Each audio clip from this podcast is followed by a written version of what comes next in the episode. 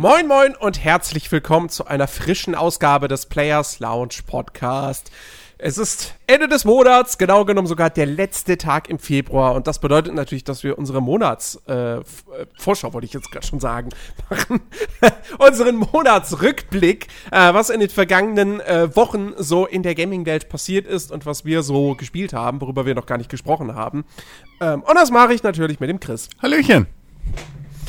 Und äh, ja, Februar, hoi, hoi, hoi. Es ist wirklich, es ist so gut wie nichts Relevantes, Gutes erschienen. Der Februar war echt ein Scheißmonat für Videospieler in der Hinsicht. Muss man wirklich einfach mal so sagen. Da war, da war mancher Juni besser bestückt mit Spielen. Äh, ähm, ja. also das, das, war, das war schon heftig, aber es gab durchaus viele interessante News. Ähm, viele, viele Ankündigungen oder, oder ähm, äh, Enthüllungen oder wie auch immer. Äh, das heißt, da in der Hinsicht können wir heute äh, tatsächlich über so einiges ähm, reden. Äh, unter anderem. Ähm, ich würde sagen, wir fangen mal wirklich mit dem aktuellsten Thema an, ähm, das gestern Abend das Netz beherrscht hat. Mhm. Nee, vorgestern. Sorry, ich, Zeitverschiebung, Podcast, Aufnahme, Veröffentlichung, vorgestern. Ähm, und zwar Baldur's Gate 3 es gab die große äh, Enthüllung, die große Gameplay-Premiere auf der PAX East. Ähm, was schon erstaunlich ist, dass dies Jahr auf der PAX East irgendwas Großes stattfindet, weil äh, gefühlt sagen gerade alle großen Publisher ihre Messeauftritte ab für, den, für das Frühjahr. ähm, ich glaube, ich glaub, die, also die GDC wird spätestens in zwei Wochen, glaube ich, wird die abgesagt. Ähm, weil Sony ist nicht da, Microsoft ist nicht da, Epic ist nicht da, Jason Schreier ist nicht da. Also, mit wem willst du da noch eine GDC machen? Naja, gut, bei der GDC geht es ja um mehr als nur, hey, wir haben News. Naja, klar. Naja, nun, aber weißt du, so, da geht es ja auch darum, dass da irgendwelche, irgendwelche jungen Entwickler oder so, die wollen sich da auch irgendwie bei den großen Publishern so ein bisschen Kontakt zu denen aufbauen, ja, wenn keiner da ist.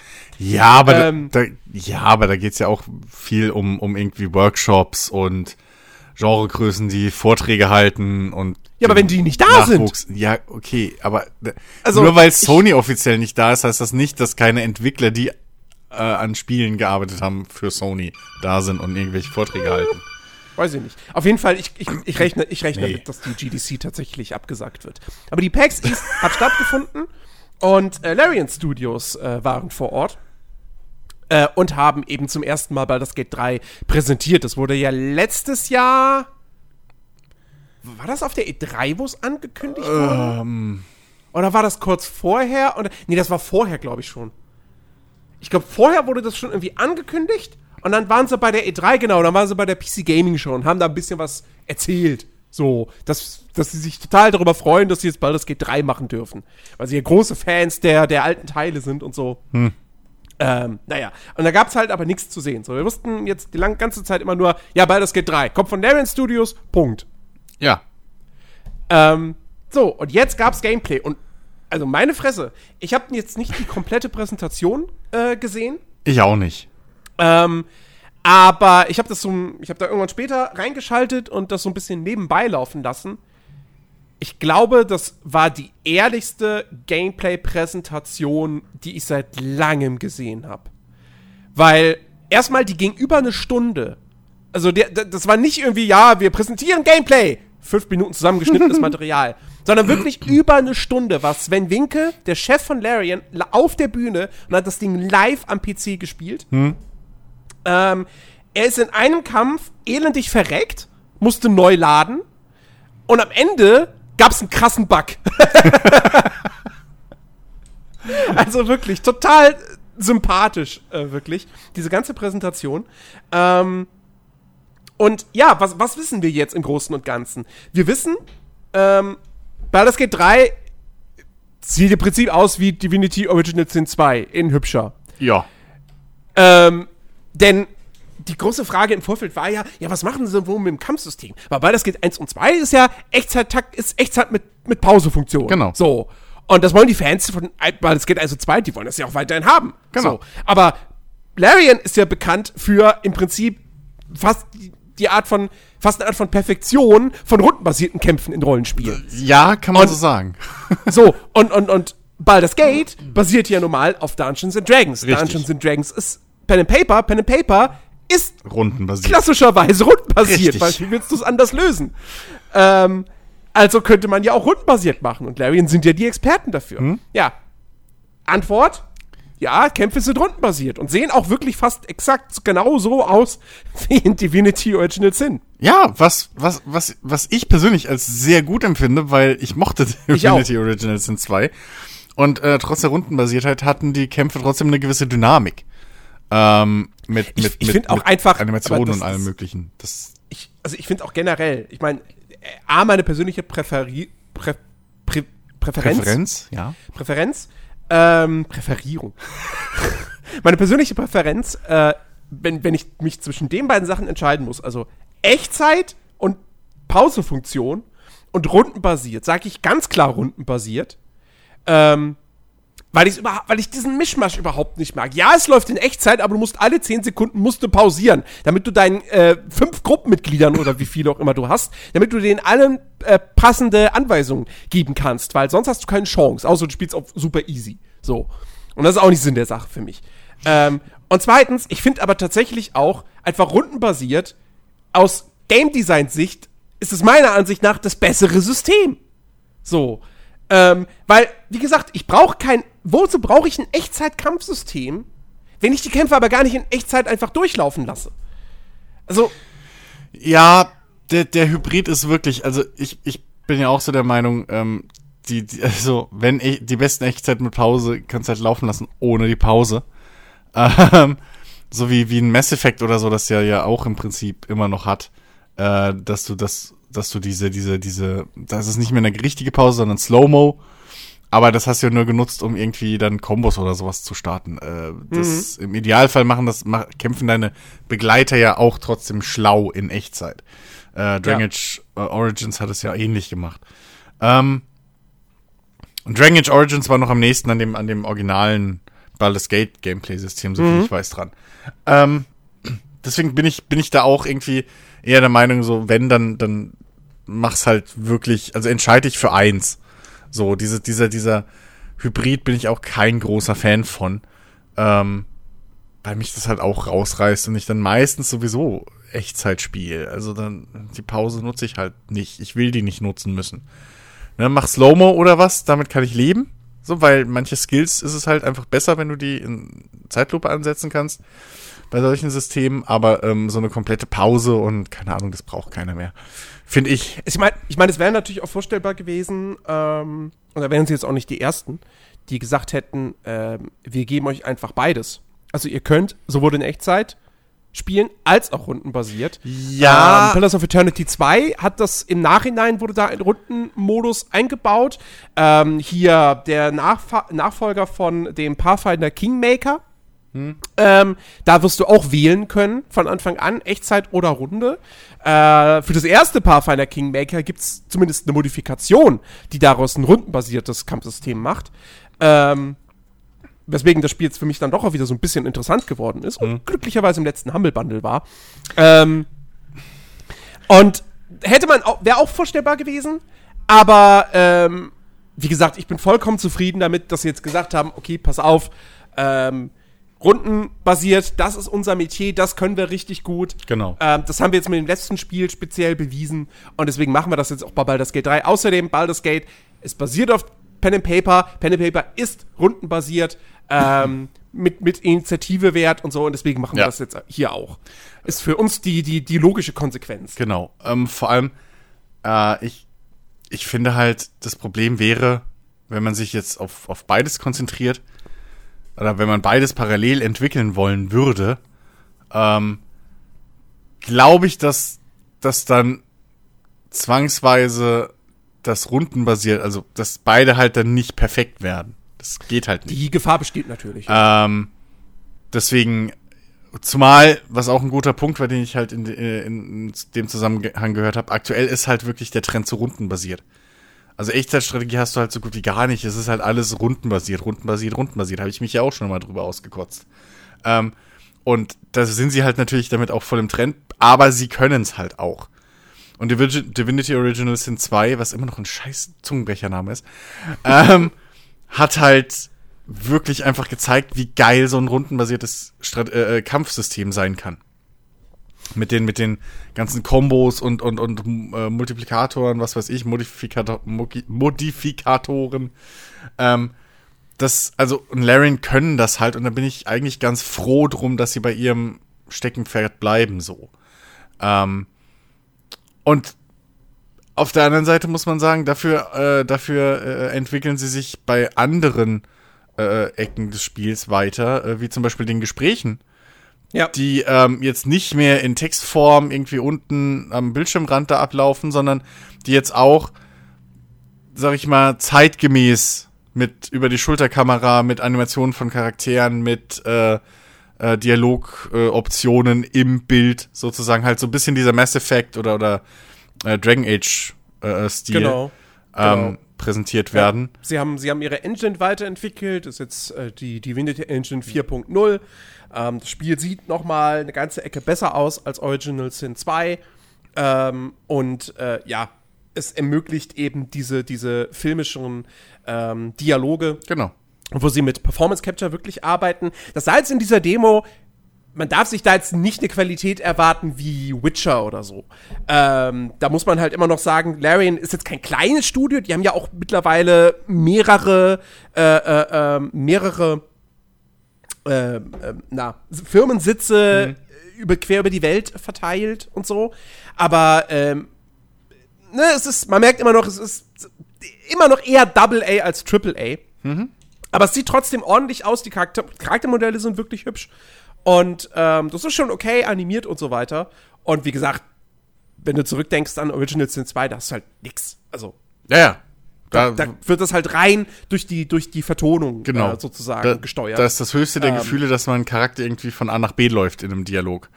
Mhm. So, oder in einer, in einer Gesprächssequenz so. Ja. Äh, und, ähm, ja, also klar, das, das, jetzt, ist, das ist wirklich toll. Ja. Jetzt ist es zeitgemäßer. Ähm, und ja, ansonsten, äh, sie versprechen wieder extrem viel spielerische Freiheit. Mhm. Ähm, du kannst jetzt zum Beispiel ja auch jederzeit tatsächlich in den Pause, also äh, nicht in den Pausemodus. Also du kannst jederzeit in den Rundenmodus umschalten, auch außerhalb von Kämpfen. Zum Beispiel, um dir einen vorteilhaften Einstieg in Kämpfe zu sichern. Oder um äh, irgendwie dich um tödliche Fallen herum zu manövrieren oder so. Hm. Äh, das finde ich ganz interessant, dass du wirklich jederzeit sagen kannst, okay, pass auf, zack, ich drück mal kurz hier und jetzt ist Rund Rundentaktik angesagt, obwohl ich gar nicht kämpfe. Ähm, das finde ich ganz interessant. Mal gucken, wie sehr sie das halt nutzen. Hm. Dann Vertikalität soll irgendwie eine relativ große Rolle beim Leveldesign sp äh, äh, spielen.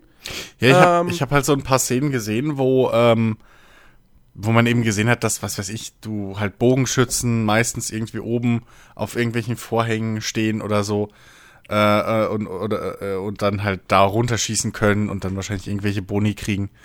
Was ja, glaube ich, sogar auch bis in dem Dungeons Dragons Rollen Regelwerk entspricht und so. Das ist natürlich praktisch, wenn man das nutzen kann. Mhm. So. Ähm, insofern, ja, also das Ding ist, was, also um das Kampfsystem mache ich mir halt da überhaupt keine Sorgen bei denen, weil ja. wenn die was können, ist es halt das Kampfsystem. Und auf der anderen Seite, ich fand jetzt auch bei Divinity Original Sin 2 so was, was die Charaktere angeht, also wenn sie da immer noch dieselben Schreiber haben, ja. da mache ich mir da auch keine Sorgen drum. Ja, äh, absolut. Also was man, was man auch jetzt da schon wieder von der englischen Vertonung gehört hat, ist ja. schon wieder ganz, ganz großartig. Ähm, und äh, ja, es wird wieder, ähm, es wird äh, Origin-Charaktere geben. Ähm, mit, mit, also vorgefertigte Figuren, mit eigenen Background-Stories und du wirst dir natürlich auch wieder äh, wahlweise auch einen eigenen Helden erstellen können. Hm. Ähm, und ja, und die Story dreht sich halt irgendwie darum, dass, dass du, dass dein Charakter, in dessen Hirn ist irgendwie so ein Parasit eingedrungen, der dir äh, besondere Kräfte verleiht, dich aber halt auch korrumpiert und äh, dich quasi auf die böse Seite zieht. Und ähm, es geht dann eben halt letztendlich darum, ähm, lässt du dich korrumpieren mhm. ja, und wirst du zum, zum ultimativen Bösen oder nutzt du deine Fähigkeiten, um dagegen anzukämpfen? Das ist so einer der zentralen Aspekte der Handlung. Mhm. Viel mehr ist da jetzt noch nicht bekannt.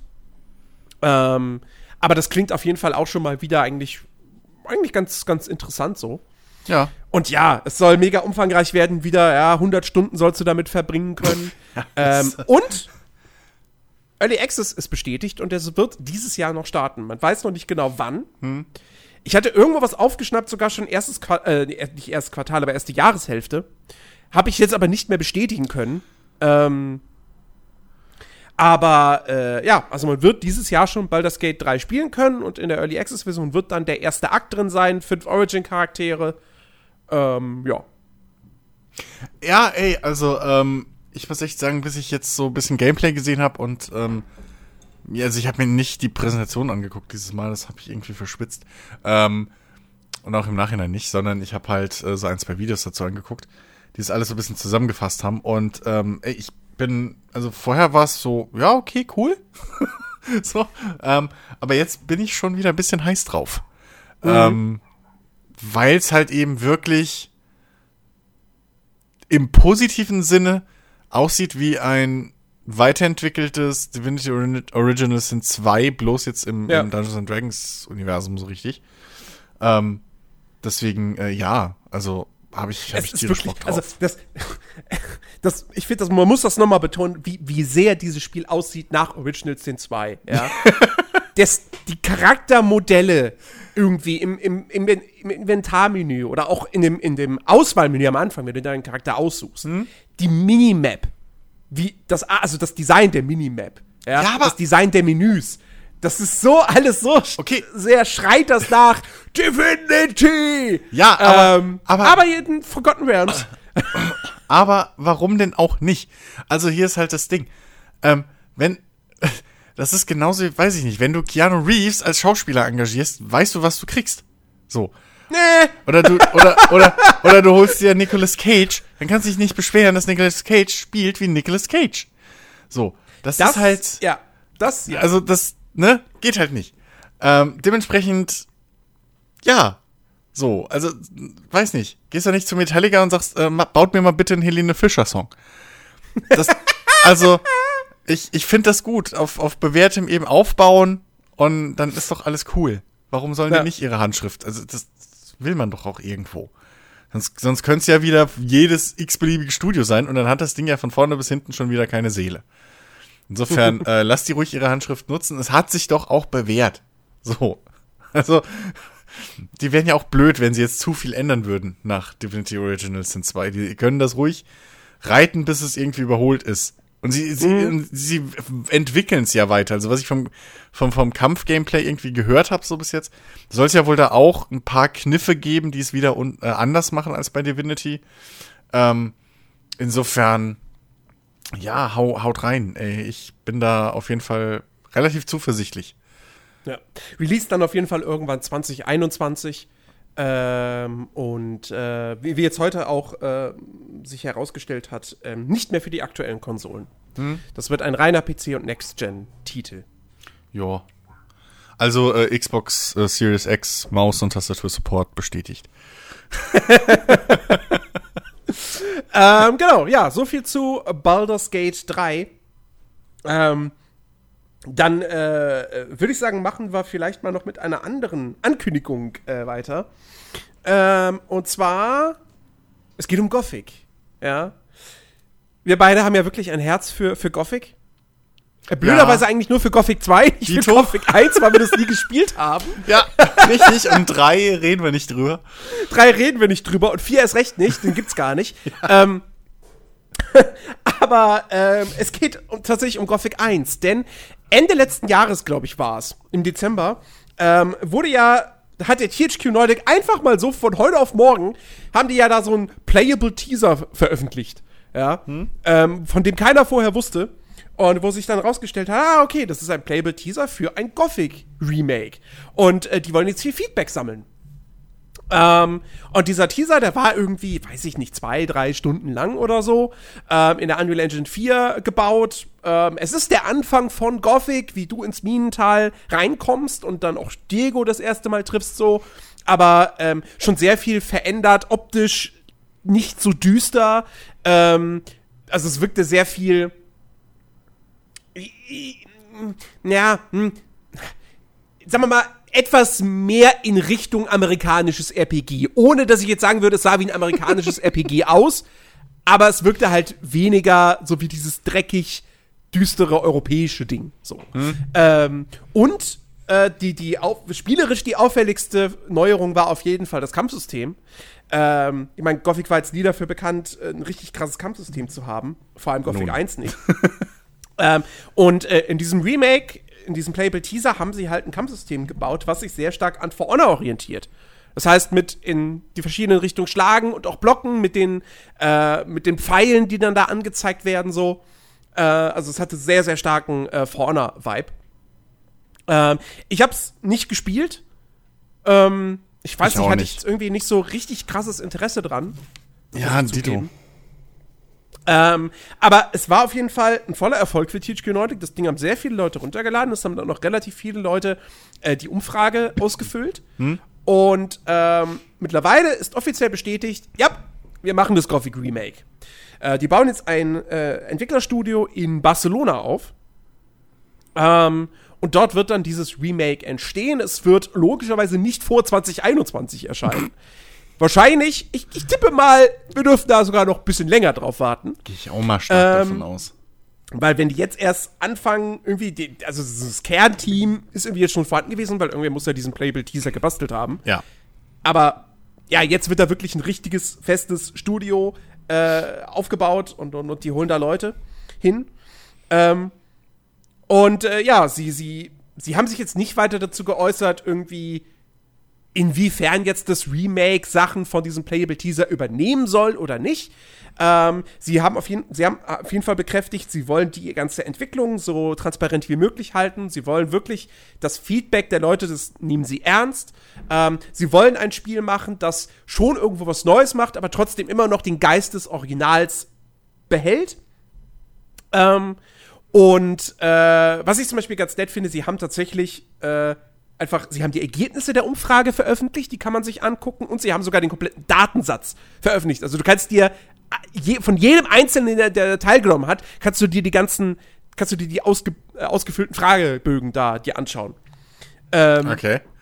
Und ähm, Anonym Ja. hoffe ich doch. mit Sicherheit anonym, ja. ähm, das wäre lustig, wenn jedes Mal der Steam-Name noch mit dabei steht. Ja. Kontonummer, alles. Kontonummer, genau. Diese Spiele hat er gespielt. Oh, guck mal, der hat Gothic 1 nur zwei Stunden gespielt. Aha, Ja. den müssen wir nicht ernst nehmen. Nee. ähm, ja, ey, ich, ich, ich finde es auf jeden Fall interessant. Ähm, weil Gothic ist jetzt, ganz ehrlich, ne, so, sehr ich auch irgendwie die Marke und so mag, das ist jetzt das letzte Spiel, an das ich gedacht habe, hey, das braucht ein Remake. Ähm, aber, ey, mein Gott, warum nicht? Ähm, es, vielleicht kommt ja wirklich ein ganz cooles ähm, Echtzeit-Fantasy-Rollenspiel bei rum. So. Ja. Äh, warum nicht? Und vielleicht geht's ja dann auch weiter. So. Und man kann vielleicht ein Gothic 2 noch mal geil aufpolieren in neuer Grafik. Oh, oh, das wäre. Oh. Und, und das Kampfsystem, ähm, ich meine, ja, For Honor liegt sogar eigentlich recht nah, weil ich meine, beim ursprünglichen Gothic hast du ja so eh nicht gekämpft. Ja, du konntest auch schon nach links und nach rechts Ja, schlagen. so. ja. Und ich glaube, bei Gothic 2 hast du dann irgendwie auch in die Richtung blocken müssen oder sowas. Ähm, das weiß ich nicht mehr. Aber auf jeden Fall, das war ja auch schon eher so ein bisschen dieses taktischere Kämpfen. Warum nicht? Ich bin froh, dass es kein Hack-and-Slay-Ding wird, so irgendwie alle Witcher. Ähm, Mhm. Das wäre nämlich nicht mehr im Geiste. Aber man muss halt mal sehen, wie, wie sich so, ob sie es halt wirklich Außer du machst ein Gothic 3 Remake. Ähm. Die tödlichen Wildschwein. Ja. Äh, also ich, ich bin echt mal gespannt. Ähm, ich, ich, ich glaube, es ist wirklich essentiell wichtig, dass sie äh, sehr stark auf Fanfeedback reagieren. Auf jeden Fall. Und das auch gescheit filtern, weil das Problem mit dem Ding ist, glaube ich, oder mit der Marke ist, ähm, die alten Fans sind so hart eingesessen in das, was sie wollen. ja, Und wenn du die nicht kriegst, ähm, dann, naja, hättest du auch ein komplett neues Spiel machen können. richtig. Ähm, und das wird, glaube glaub ich, kritisch, äh, dass, dass sie da zu, den, den harten Kern äh, wirklich äh, befrieden. Ja, ich bin, also das. Wichtigste bei Gothic ist ja wirklich, das, weißt du, sie können, sie können ein neues Kampfsystem sich ausdenken. Ähm, sie, sie, sie, sie können die Welt irgendwie noch erweitern oder so. Ähm, oder was weiß ich was, können da, können da noch mal neuen Content drumherum schmieden. Was sie auf jeden Fall schaffen müssen, ist halt den Ton zu treffen. Ja. So. Und da bin ich halt wirklich gespannt, ob ein Team aus Spanien Hm. das hinkriegt. So. Ich meine, der Studiochef, ich glaube, der Studiochef ist ein Österreicher. Aber auch das ist ja nicht, Österreich ist nicht Ruhrpott. Selbst wir Ähm. würden, also selbst ich würde mir Proble äh, würde Probleme haben, den Ton zu treffen. So, weil ich bin halt auch nicht Ruhrpott. Ja, so. So, also, und, das ist schon mal dasselbe Land. Ähm, also, das, das ist schon sehr speziell. Aber, ja, Es kann halt auch wirklich, es kann auch total in die Hose gehen. Ja, auf jeden also Fall. Es kann auch sein, dass sie einfach sagen so, oh ja, ja, wir brauchen ganz viele Leute, die sich gegenseitig beleidigen. Und am Ende wird das dann irgendwie sowas, sowas ganz, ganz Fremdschämiges, ja. ja, wir brauchen viele Leute, die alle unfreundlich zueinander sind. Eine offene Welt, die äh, vorne und hinten einfach überall unbesiegbare Gegner hat, sodass der Spieler einfach gucken muss, wie er klarkommt. Und wir sagen dann einfach, das ist unser Leveldesign äh, und dass äh, wir uns das schon immer so spielen. Ach halt, warte mal, da hatten wir ja was. Nun. Äh, also da, ich, ich, ich bin wahnsinnig gespannt. Ich, ich werde das Projekt auf jeden Fall äh, verfolgen. Muss ich ja auch. ähm, und ähm, ja, mal schauen. Vielleicht wird es am Ende eine, eine, eine gute Möglichkeit, um Gothic 1 quasi nachzuholen. Ja. Weil Wobei- das Original heutzutage spielen, oh, ich weiß nicht. Ja, nee, aber ich. Gothic 2 will, könnte ich jederzeit wieder rauskramen. Aber Ja. Gothic 1, Ja, ich meine, es hat mittlerweile Maussteuerung, glaube ich. Aber trotzdem. ähm, ja, ich. Ach Mann, ey, also ich. Ja. Ähm. Ich, wie gesagt, ich find's, ich find's cool, dass, dass, dass da anscheinend noch immer dieser. Dieser, dieser, äh, äh, dass, dass die Marke irgendwie immer noch so viel Zug hat oder dass dieser Playable Teaser halt so erfolgreich war, dass ähm, der Name nicht verschwindet und jetzt immer eine neue Chance kriegt. Ähm, aber ich weiß halt auch aus ähnlichen Gründen, wie du schon gesagt hast, nicht so unbedingt, ähm, ob man da jetzt seine Erwartungen wirklich so sehr am Original von Gothic messen darf. So. Ähm, weil, sind wir mal ehrlich, die Welt war halt schon ein bisschen irgendwie düsterer und dreckiger. Dreckiger Ja. auf jeden Fall. Ähm, und das hatte halt wirklich so seinen speziellen Charme. Und das wird halt schwer reproduzierbar sein. Also das muss man mal abwarten, aber ey, wie gesagt, wenn es gut läuft, kriegen wir wenigstens irgendwie ein, ganz, ganz solides Spiel bei rum. Ja. Ähm, und hey, ein, ein- ein Rollenspiel irgendwie mit, mit so einer Kampfmechanik hat man jetzt auch noch nicht alle Tage, insofern. Vielleicht, vielleicht gewinnen wir ja dadurch was dann. So. Ja, genau. Ja. Ähm, genau, ja. Was, was war noch diesen Monat? Ähm, oh, ja, wir, wir kommen mal zu einer traurigen, traurigen Meldung. Ähm, Rockstar Games hat bekannt gegeben, äh, dass äh, Dan Hauser, Mitgründer, ähm, mit Firmenchef ähm, und vor allem aber halt auch äh, Leadwriter bei vielen, vielen Spielen, ähm, also im Gegensatz zu seinem Bruder äh, Sam, der ja wirklich einfach der CEO ist, der Geschäftsmann, ähm, war, war Dan Hauser immer auch jemand, der noch kreativ sehr, sehr stark verwurzelt war.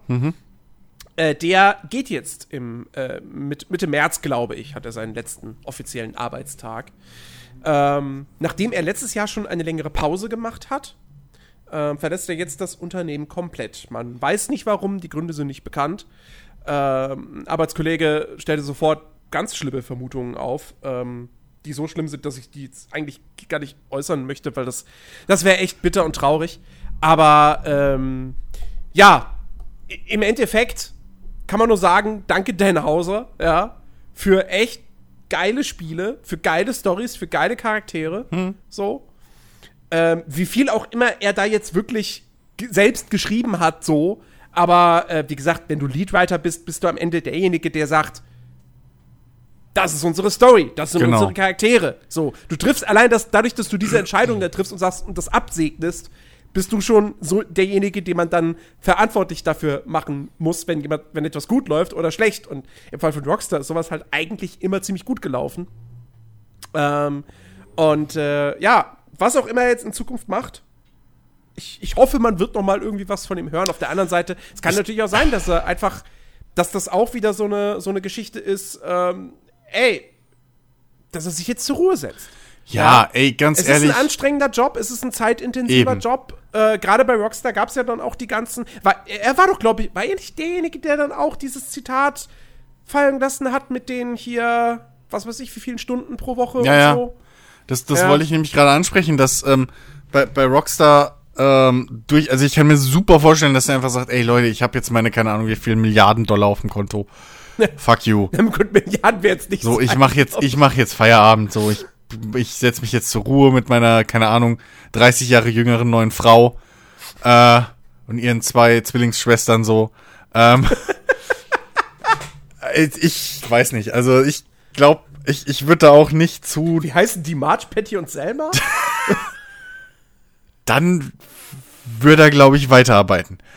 ähm, nee, das, also ist wirklich so. Ich, ich glaube einfach, hey, der macht sich jetzt, der macht sich, also ich hoffe auch wirklich, dass er sich jetzt einfach einen ruhigen äh, Ruhestand gönnt, so noch bisschen was von, von seinem Leben hat, äh, weil das ist halt wirklich, man, man darf halt nicht vergessen, so der Crunch war halt auch Teil vom, also das Creative äh, Writer Team und so, das hat Ja. halt auch da keine Ausnahmen gemacht. Was man jetzt auf der einen Seite natürlich hoch anrechnen muss, weil er hätte wahrscheinlich schon die Stellung gehabt, zu sagen, gut, ihr macht da mal weiter, ne? ich komme dann morgen früh, guck mal, was ihr fertig habt. Ähm, aber anscheinend hat er ja da genauso dann sich die Ohren, äh, die, die Nächte um die Ohren geschlagen und was weiß ich. ja. Und ähm, ja, dementsprechend, äh, also, hey, sei es ihm gegönnt. Es ist halt nur zu hoffen, dass, ähm, dass er sozusagen seine Nachfolge in dem Sinne halt richtig herangezogen hat jetzt. Und dass er, Ja, dass, genau. er dass, Das- dass das die Firma halt, so ein bisschen oder, das Ding. dass er, dass er, weil die Rockstar- Rockstar-Spiele, egal, wie du schon gesagt hast, ist egal, ob er jetzt da wirklich jeden Dialog selbst geschrieben hat oder sonst was oder auch nicht. Aber der Tonus ist es halt. Der Tonus, die, die, die Farbgebung, wenn du es so willst, ne, das, das, das Salz in der Suppe. Das war halt wahrscheinlich dann doch am Endeffekt er. Ähm, weil das seine kreative Vision dann einfach war als, als Head Writer. Äh, und oft auch äh, Producer und was weiß ich was. Der war ja überall drin. Hat ja überall seine Finger mit drin, äh, in, was, was das Kreative angeht. Insofern ähm, muss man echt hoffen, dass er sich da so wirklich seine, seine Nachfolger gut herangezüchtet hat und seine Philosophien weitergetragen hat. Dass das halt nicht auch dann in so eine, so eine, weiß ich nicht, so eine Apple-Geschichte wird, wo jetzt einfach nur noch wahllos irgendwelche Produkte rausgebracht werden und ohne Kopf und ohne Arsch, weil einfach Ja, der das- Visionär also- fehlt. Es gibt, es gibt ja tatsächlich, glaube ich, den einen oder anderen da draußen, ähm, der so ein bisschen so einen Umbruch bei Rockstar befürchtet. Weil Take-Two, die ja normal der Mutterkonzern sind, ähm, irgendwie in letzter Zeit so eine Äußerung äh, von sich gelassen haben, so, ja, also wir Rockstar soll schon jetzt mal mehr Spiele veröffentlichen. Hatten wir das nicht sogar schon mal, ich weiß nicht mehr, ob im Podcast, aber wahrscheinlich eher dann privat drüber gesprochen, ich glaube. Ja, Das- was das- vielleicht, Ich glaube ja, dass das kann da mich jetzt auch nicht konkret was, dran erinnern. Wir hatten Ähm, aber dieses Thema schon mal, dass äh, Rockstar irgendwie äh, jetzt auch langsam Druck von, von, von Take-Two kriegt. Ja. Ja, ja. Und ja, also ich, ich bin wirklich gespannt, wie, wie sich das weiterentwickelt. Ich, also, ich hoffe natürlich nicht, dass sich Rockstar jetzt zu so einer Firma entwickelt, die dann plötzlich auch nur noch Service-Games macht. Und dann irgendwie alle zwei Jahre kommt dann irgendwie was Neues. das wäre das Und aber auch irgendwie, äh, das, also das, das wäre schlimm. Und auf der anderen Seite muss man jetzt aber auch mal ganz ehrlich sagen, ja, ich verstehe ein Unternehmen, das natürlich jedes Jahr irgendwie darum kämpfen muss, Gewinn zu machen. So.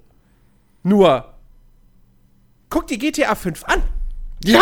Das ist 2013 erschienen. Das spielt denen heute noch Millionen pro Jahr ein. Ja, mehr. Ja. Also ja, das, das Klar, ist das immer noch in den, in den Verkaufscharts. Genau, hauptsächlich liegt oben. das, also das meiste Geld machen, verdienen sie natürlich mit GTA Online und mit den Mikrotransaktionen da. Aber- das ist vollkommen klar. Aber der Kaufgrund damals für GTA 5 war nicht GTA Online. Ja. Die Leute haben sich das gekauft, weil sie das neue große Singleplayer-Epos spielen Ja. wollten. Bei Red Dead Redemption 2 genau das gleiche. Die Leute haben sich das nicht gekauft, um Red Dead Online spielen zu können. Nee.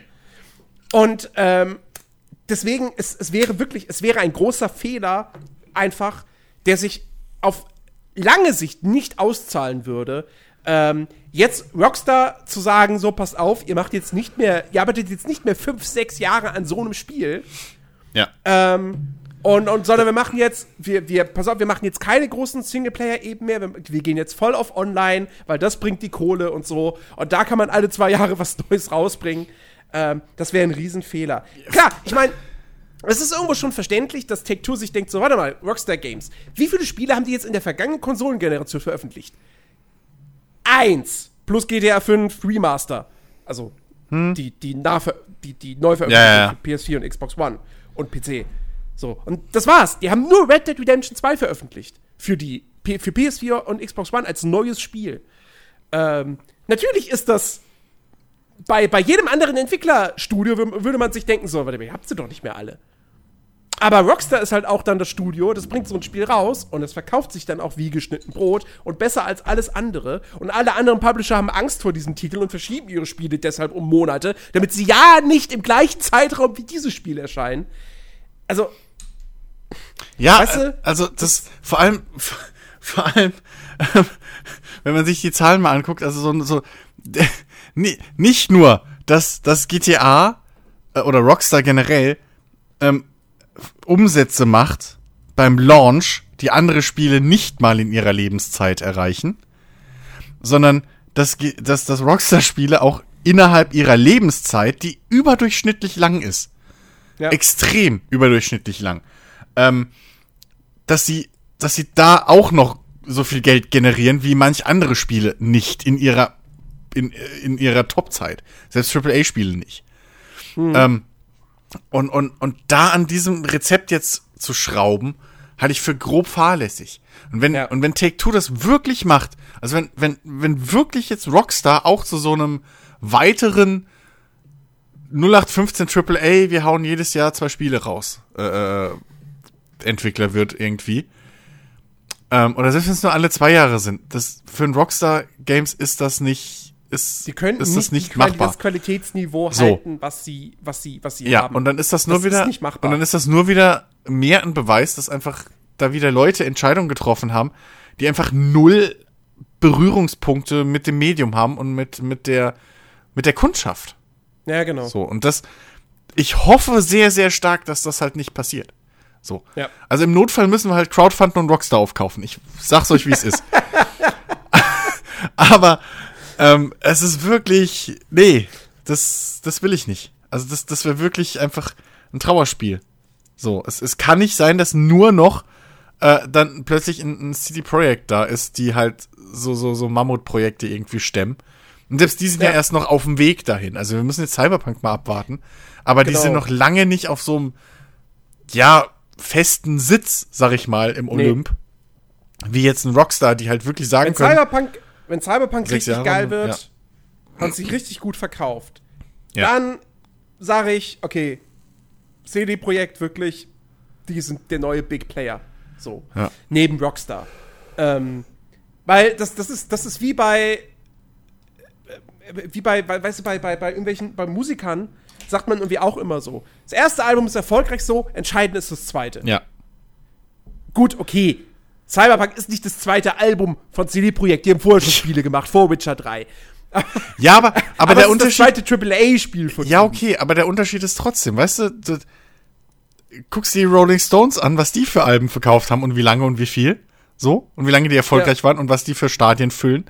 Mehr über mehrere Jahrzehnte. Mhm. So. Ähm, da müssen sich andere Künstler halt trotzdem anstrengen, egal wie erfolgreich sie sind. So. Ja. Da muss auch eine Lady Gaga noch lange stricken für. So, das ist halt, das ist halt so. Ja, auch ein Justin Timberlake oder was auch, was weiß ich, wenn man jetzt Großes da nennen will aus den letzten 20 Jahren, die müssen da alle noch ganz schön für stricken. Dass die irgendwie in ihren sieb 60ern, 70ern immer noch Stadien füllen. Ja. Und das musst du erstmal hinkriegen. Und das ist halt so, so ein Ding. Äh, So, das, das, das braucht halt seine Zeit und das ist halt Qualität, die sich erstmal beweisen muss. Du wirst nicht Genau. von heute auf morgen ein Metallica oder sowas. Nee. Also, Ja. Also, wie gesagt, danke, danke, Dan Hauser, für, für diese tollen Spielerlebnisse. Ähm, und äh, ja, vielleicht sieht man sich ja irgendwann noch mal wieder.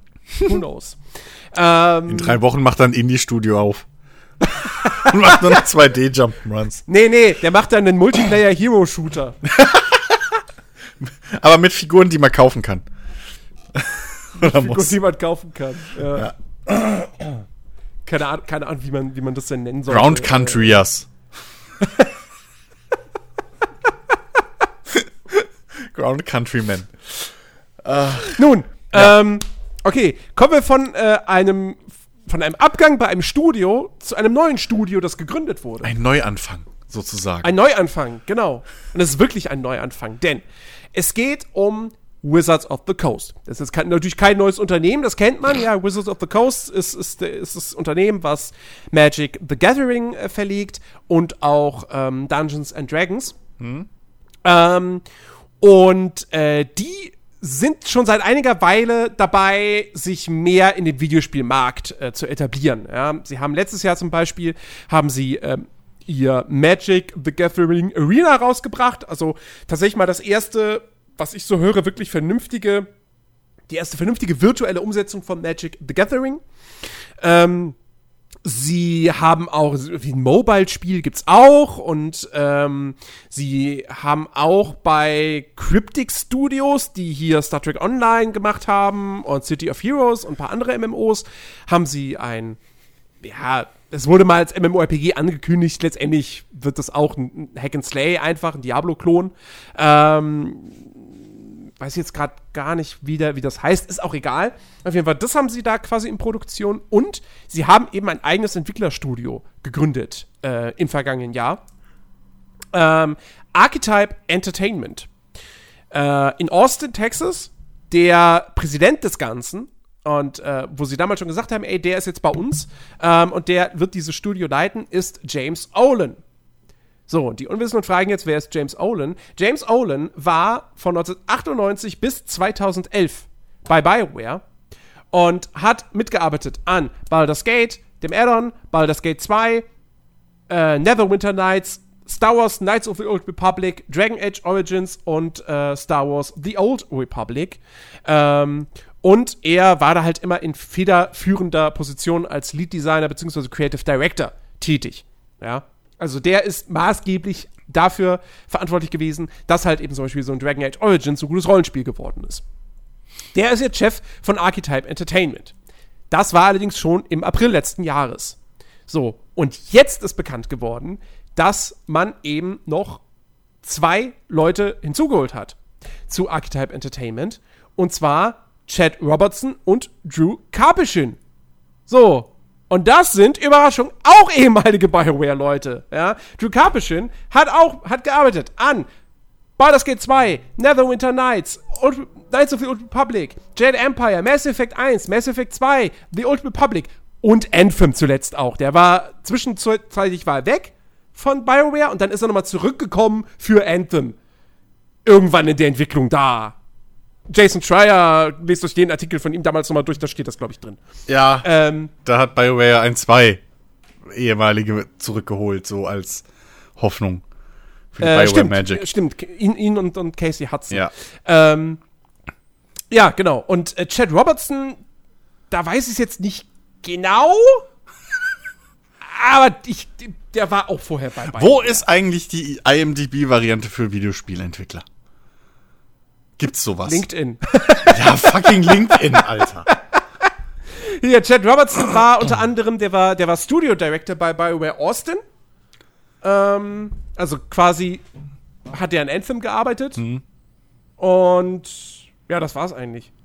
Ste- Okay. Der war nur zwei Jahre. Der war nur zwei Jahre bei BioWare. Vorher war der bei, äh, nee, vorher war er auch bei BioWare.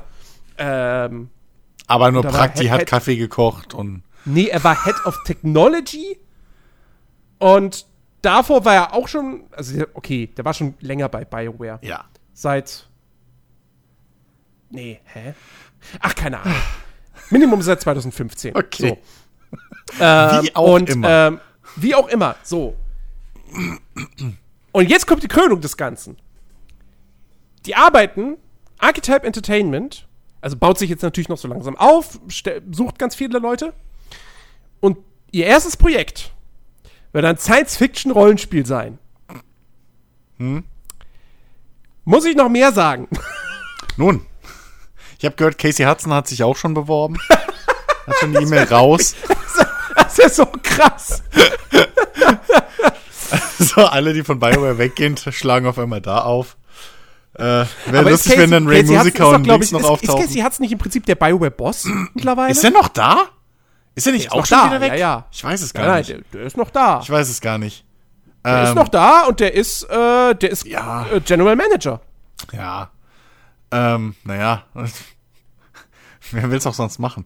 Also lust, lustig wäre es halt, wenn, wenn plötzlich Ray Musica und Greg Zeschuk Ja. äh, bei Archetype Ja, ja, Entertainment so, wenn die aufschlagen jetzt auch noch würden, Aber, aber äh, Nee. was sollten die da machen? Die waren ja auch nur die Geschäftsmänner letztendlich. Ja, eben. Ähm, Ähm, es, es ist auf jeden Fall ein interessantes Ding. So.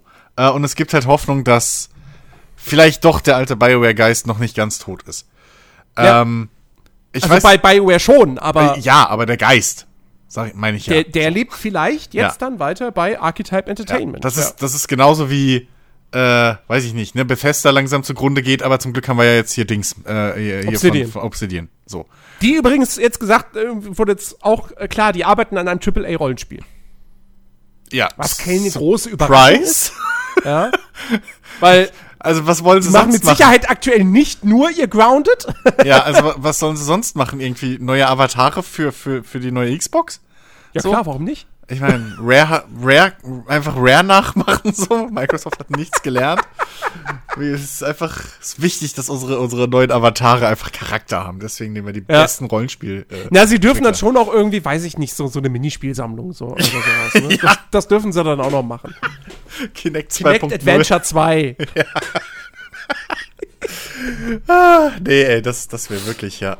Ähm, nee, also es, es bleibt ja wirklich so, das, das, das, das. Ah, es bleibt ja wirklich zu hoffen, dass so Qualität sich einfach durchsetzt. So Ja. und, und Kreativität und da, so der, der Markt, wie man so schön sagt, sich einfach mal selber reinigt durch sowas. Ähm, also ich, ich hoffe auch, dass das äh, einfach, dass wirklich einfach die ganzen großen Spiele, die jetzt anstehen, wie auch zum Beispiel jetzt ein Baldur's Gate, das ist ja auch äh, jetzt, glaube wer ist da noch bei Publisher hinten dran? Haben die einen Publisher? Ich meine, das ist Publisher, das ist nicht mehr Crowdfunded. Achso, also, achso, also, ja gut. Na, okay, gut. Ich meine, die Lizenz, also dann müsste es ja eigentlich Wizards, of, Ist es Wizards auch of the Wizard? Coast sein. Weil ich habe nur, also bei, bei hier dem GameStar-Video, was ich gesehen habe, haben sie es extra betont, dass das halt, ich habe nicht mitgekriegt mehr, wer der Publisher war, weil ich es nebenbei gehört habe. Aber ähm, da haben sie extra betont, dass das halt kein Crowdfunding-Spiel ist mehr wie die Vorgänger, Nee, sondern das Crowdfunding ist, ist, ja, es. Aber das ist nee, ja sie jetzt- publishen das selbst. Ach, echt? Ja. Ich dachte, da wäre ein dickerer Publisher hinten dran. Okay.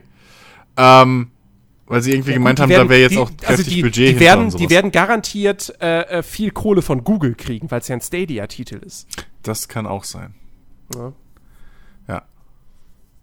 Nun, okay, äh, wie auch immer, aber ich hoffe halt, dass, dass solche Geschichten, ähm, oder wie auch hier, ne, Microsoft, die jetzt Geld in, in eben Obsidian reinbuttern und äh, war nicht auch in äh, hier in Exile oder wer zu, äh, von Microsoft noch jetzt geholt worden? In dem- Excel gehört Microsoft. in dem, ja. um, in dem Umschwung, ja. Ähm, dass eben da diese ganzen kreativen äh, Studios, sag ich mal, jetzt einfach mal dem AAA-Markt einfach schön von hinten aufrollen, äh, indem sie einfach genau das gleiche machen, was sie vorher gemacht haben, nur jetzt mit AAA-Money. So. Mhm. Ähm, und das wäre halt auch geil für Microsoft, also zumindest die Gaming-Sparte.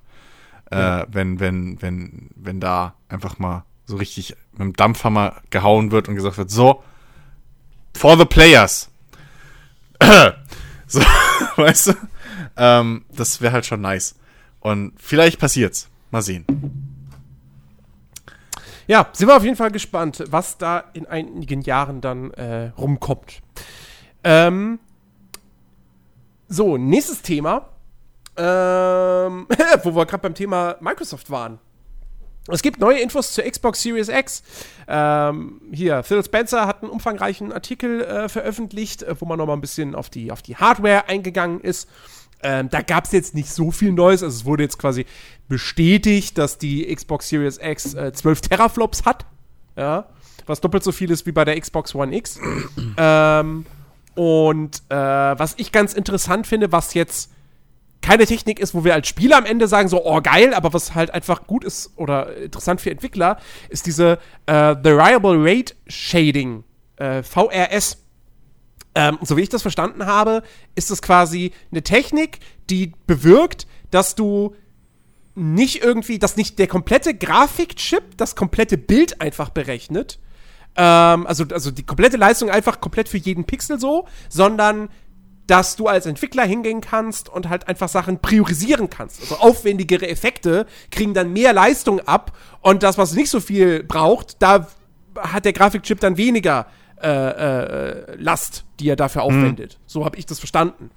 Äh, was dann eben im Endeffekt für, ähm, für, für höhere Bildraten und auch eine höhere native Auflösung sorgen soll. Ja, ich habe mich da ähm, jetzt auch noch nicht reingearbeitet, ähm, aber das ist ja so ein bisschen der Weg, äh, in den es gerade geht. Äh, hier Nvidia hat ja auch das gleiche in, in, mit ihren PC-Karten für VR gemacht, die im Prinzip ja nur so, so, so ein das Zentrum des Bildes irgendwie super scharf rechnen und dann nach außen wird's immer weniger. So. Mhm. Ähm, und dann natürlich komplett zugeschnitten und alles perfekt. Ähm, das ist halt auch die einfachste Möglichkeit, jetzt viel Leistung einfach auf die Schnelle rauszuholen aus dem ganzen Kram. Einfach das alles ja. mal zu optimieren. Ähm, genau. Ja. Ähm, ja, ey, ich glaube wirklich, die Xbox äh, wird hardware-technisch ein relativ starkes Ding. Ähm, ja. Ich weiß nur langsam nicht mehr, was ich glauben soll, weil je nachdem, welcher Tag gerade ist und anscheinend welches Wetter, heißt es mal wieder, ja, die PlayStation ist doch nicht so stark wie die Xbox, dann ist sie wieder so stark wie die Xbox. Ähm, das, das wissen wir erst, wenn Sony sich endlich mal dazu geäußert hat. Ja, also irgendwie, ähm, irgendwie, irgendwie, ja. irgendwie nicht. wollen die ja nicht. Ja, denen geht vielleicht der Arsch auf Grundeis. Was ich nicht verstehe, weil trotz, selbst wenn sie, selbst wenn sie eine schwächere Hardware hätten, selbst wenn, ja. ähm, hätten sie immer noch das bessere First-Party-Line-Up. So erstmal. Also das, da, da muss sich ja Microsoft erst ja, ernsthaft ja. mal anstrengen. Plus, Microsoft hat halt auch dieses Ding, sie verticken die Dinge halt auch auf dem PC. Sogar für einen Groschen, wenn du es so willst, mit ihrem Game Pass. Ja. Ähm, und ich weiß gar nicht, wie es bei Sony jetzt ist mit diesem PlayStation Now-Gedöns und was weiß ich. Ähm, aber nichtsdestotrotz sind das erstmal alles immer noch PlayStation so in erster Linie. Ähm, ja, wenn, also ich meine, da, da also scheint sich auch was zu entwickeln. Es wird immer wahrscheinlicher, dass Horizon Zero Dawn jetzt dieses Jahr für PC erscheint. Hm. Ähm, dass Sony da eben auch in diesen Markt äh, sich jetzt hineinwagt. Ähm, aber wie gesagt, das muss man alles noch abwarten. Da ist noch gar nichts offiziell. Ähm, und Microsoft ist halt, wie gesagt, echt ziemlich redselig. So. Also, sie haben jetzt auch gesagt, so hier, Xbox Series X kann bis zu 120 FPS, ähm, was im Prinzip bedeutet, also so wie ich das interpretiere, ist so, also so schon das Ziel, dass die Spiele mit 60 FPS halt laufen. Ja. Ja. ja. Ähm, mindestens. Und ähm, dann irgendwie sind sie da relativ scharf drauf, dass sie ihre, ihre Dynamic Latency Input äh, haben. Das heißt, ähm, es soll noch weniger Input-Lag zwischen Controller und Konsole geben. Ähm, und dann gibt es aber eben vor allem auch, und das finde ich das eigentlich Interessante, neue Software-Informationen. Zum einen ähm, gibt es eine äh, Funktion namens Quick Resume. Und das bedeutet im Prinzip, dass du mehrere Spiele zeitgleich pausieren kannst. Und dann, wenn du weiterspielst, einfach wieder, gehst direkt ins Spiel, es läuft einfach, machst einfach weiter. So. Nichts mit Laden und mhm. sonst was. Ähm, dann Thema Abwärtskompatibilität wurde jetzt bestätigt. Alle Xbox One-Spiele werden auf der Xbox Series X laufen. Also, das ist jetzt keine große Überraschung. Das war eigentlich so mehr oder weniger auch vorher schon klar. Ähm, und aber eben auch alle 360 und äh, ich nenne es jetzt mal Classic Xbox-Spiele, die auf der Xbox One laufen. Hm. Also auch da das komplette Abwärtskompatibilitätsprogramm äh, was jetzt schon auf der Xbox One vorhanden ist, das wird einfach übernommen äh, für, die, für die Series X. Äh, und die Spiele sollen da eben auch nochmal einfach besser laufen, flüssiger, ohne dass die Entwickler irgendwas dafür tun müssten. Ja, ähm, gut, das geht ja relativ einfach, wenn du die Rechenleistung hast, einfach hochskalieren und so ein Kram. Genau. Kannst ja direkt, so. ja. Und das eigentlich krasse Ding ist, äh, Microsoft hat ja vor einiger Zeit schon verraten, es wird zumindest von First-Party-Seite aus keine Exklusivtitel für die Series X geben, sondern jedes Spiel wird auch für die Xbox One erscheinen. Und es geht sogar noch weiter. Wenn du den Spiel für die Xbox One kaufst, hast du automatisch die Series X-Version auch. Ist doch clever. Also, du kaufst das Spiel einmal ja. für deine aktuelle Xbox One und wenn du dann die Series X holst, hast du auch da Zugriff auf das Spiel. Du musst es dir nicht nochmal kaufen. Und im gleichen Zuge hat CD Projekt Red direkt gesagt, ach übrigens, das gilt auch für Cyberpunk. Was wiederum bestätigt, dass Cyberpunk für die nächste Konsolengeneration kommt. Das war ja vorher Ja. auch noch nicht offiziell. Ja. Ähm, also zumindest für die Series X. es ist jetzt offiziell bestätigt. Gut. Ähm, und das ist auf jeden Fall ein geiler Zug, macht nochmal deutlicher, dass, dass Microsoft nicht diesen Gedanken hat, unsere Plattform ist diese Konsole, sondern unsere Plattform ist Xbox und Ja. die besteht aus der Konsole, der Konsole und dem PC. Ja, das ganze Ökosystem halt, ne? Genau. Die Controller, alles Mögliche. Ähm, und das ist ein echt cleverer Schachzug. Also ich Ich meine, finde das, es super. das man könnte jetzt sagen, also als, als hochnäsiger PCler könnte man jetzt natürlich sagen, wow, wenn ich auf dem PC meine Spiele kaufe, gehören die mir auch. Also kann ich die auch auf jeder Plattform spielen.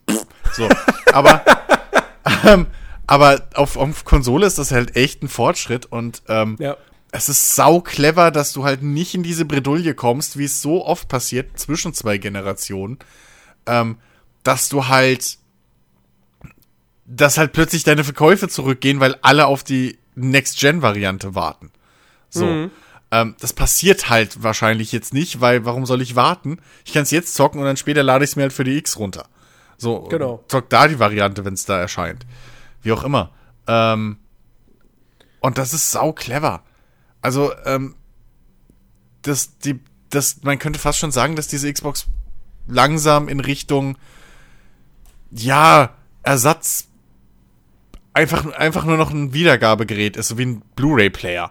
So langsam. Also, dass sie vielleicht in die Richtung wirklich gehen wollen und wie du schon gesagt hast, denen scheißegal ist, auf welcher Plattform du spielst. Hauptsache, du kaufst dein Spiel über den Xbox Store. So. ja. Ähm, das könnte natürlich auf dem PC jetzt nochmal interessant werden in den nächsten Jahren. Äh, wenn, wenn, ich meine, mit dem X, mit der, mit, mit dem Xbox Store, der ist schon mal um Welten besser als der Microsoft Store. Wofür ich sehr dankbar bin. Ach so. Äh, der Windows Store, so. Ähm, Äh, du, meinst, du, meinst, du meinst diese Xbox-App. ja, ja, ja. Ja, Das- ja, die ist von der Benutzerführung und so, ist die besser. Du musst natürlich trotzdem die Spiele immer noch über den Windows Store runterladen. Ja, das halt weiß ich. Das, ich weiß, dass du da deine Probleme mit hast und auch viele andere. Ich weiß. Ähm, aber ähm, vielleicht kriegen sie da ja auch irgendwann mal noch den Fuß. Also, weißt du so, das, den, Man den soll die Dreh Hoffnung raus. nicht aufgeben. Vielleicht lernen die auch mal ihre eigenen PCs zu benutzen. Das weiß man ja nicht. ist ja nicht so, als hätten die einfach tonnenweise Ahnung mit Windows und so. Und Internet. Ist ja alles neu für Microsoft. Ähm, aber äh, ja, also ich weiß nicht. Ich, ich, ich, also jetzt mal jetzt so rein rumgesponnen, ne? wenn man sich das alles so zusammenguckt. Hältst du es für realistisch, dass Microsoft vielleicht in den nächsten Jahren auch so einen Epic Store Move macht und nochmal einen eigenen richtigen Store mit, mit, mit Exklusivtiteln oder so, also richtigen zugekauften Exklusivtiteln oder sowas für den PC macht und da jetzt als dritter großer Player versucht, in den Markt reinzustoßen? Weil irgendwie danach klingt's für mich. Also die werden ja nicht jetzt sich auf, also ich kann mir nicht vorstellen, dass sie sich nur auf ihrem Game Pass auf dem PC breit machen wollen. Wenn sie wirklich diesen Ökosystem-Gedanken führen. Oder?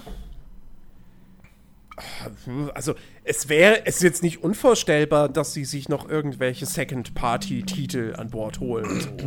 Also ich meine, Ja, dass sie halt wirklich die als, nicht selber als finanzieren, aber die nur sie dann quasi eben ähm, haben.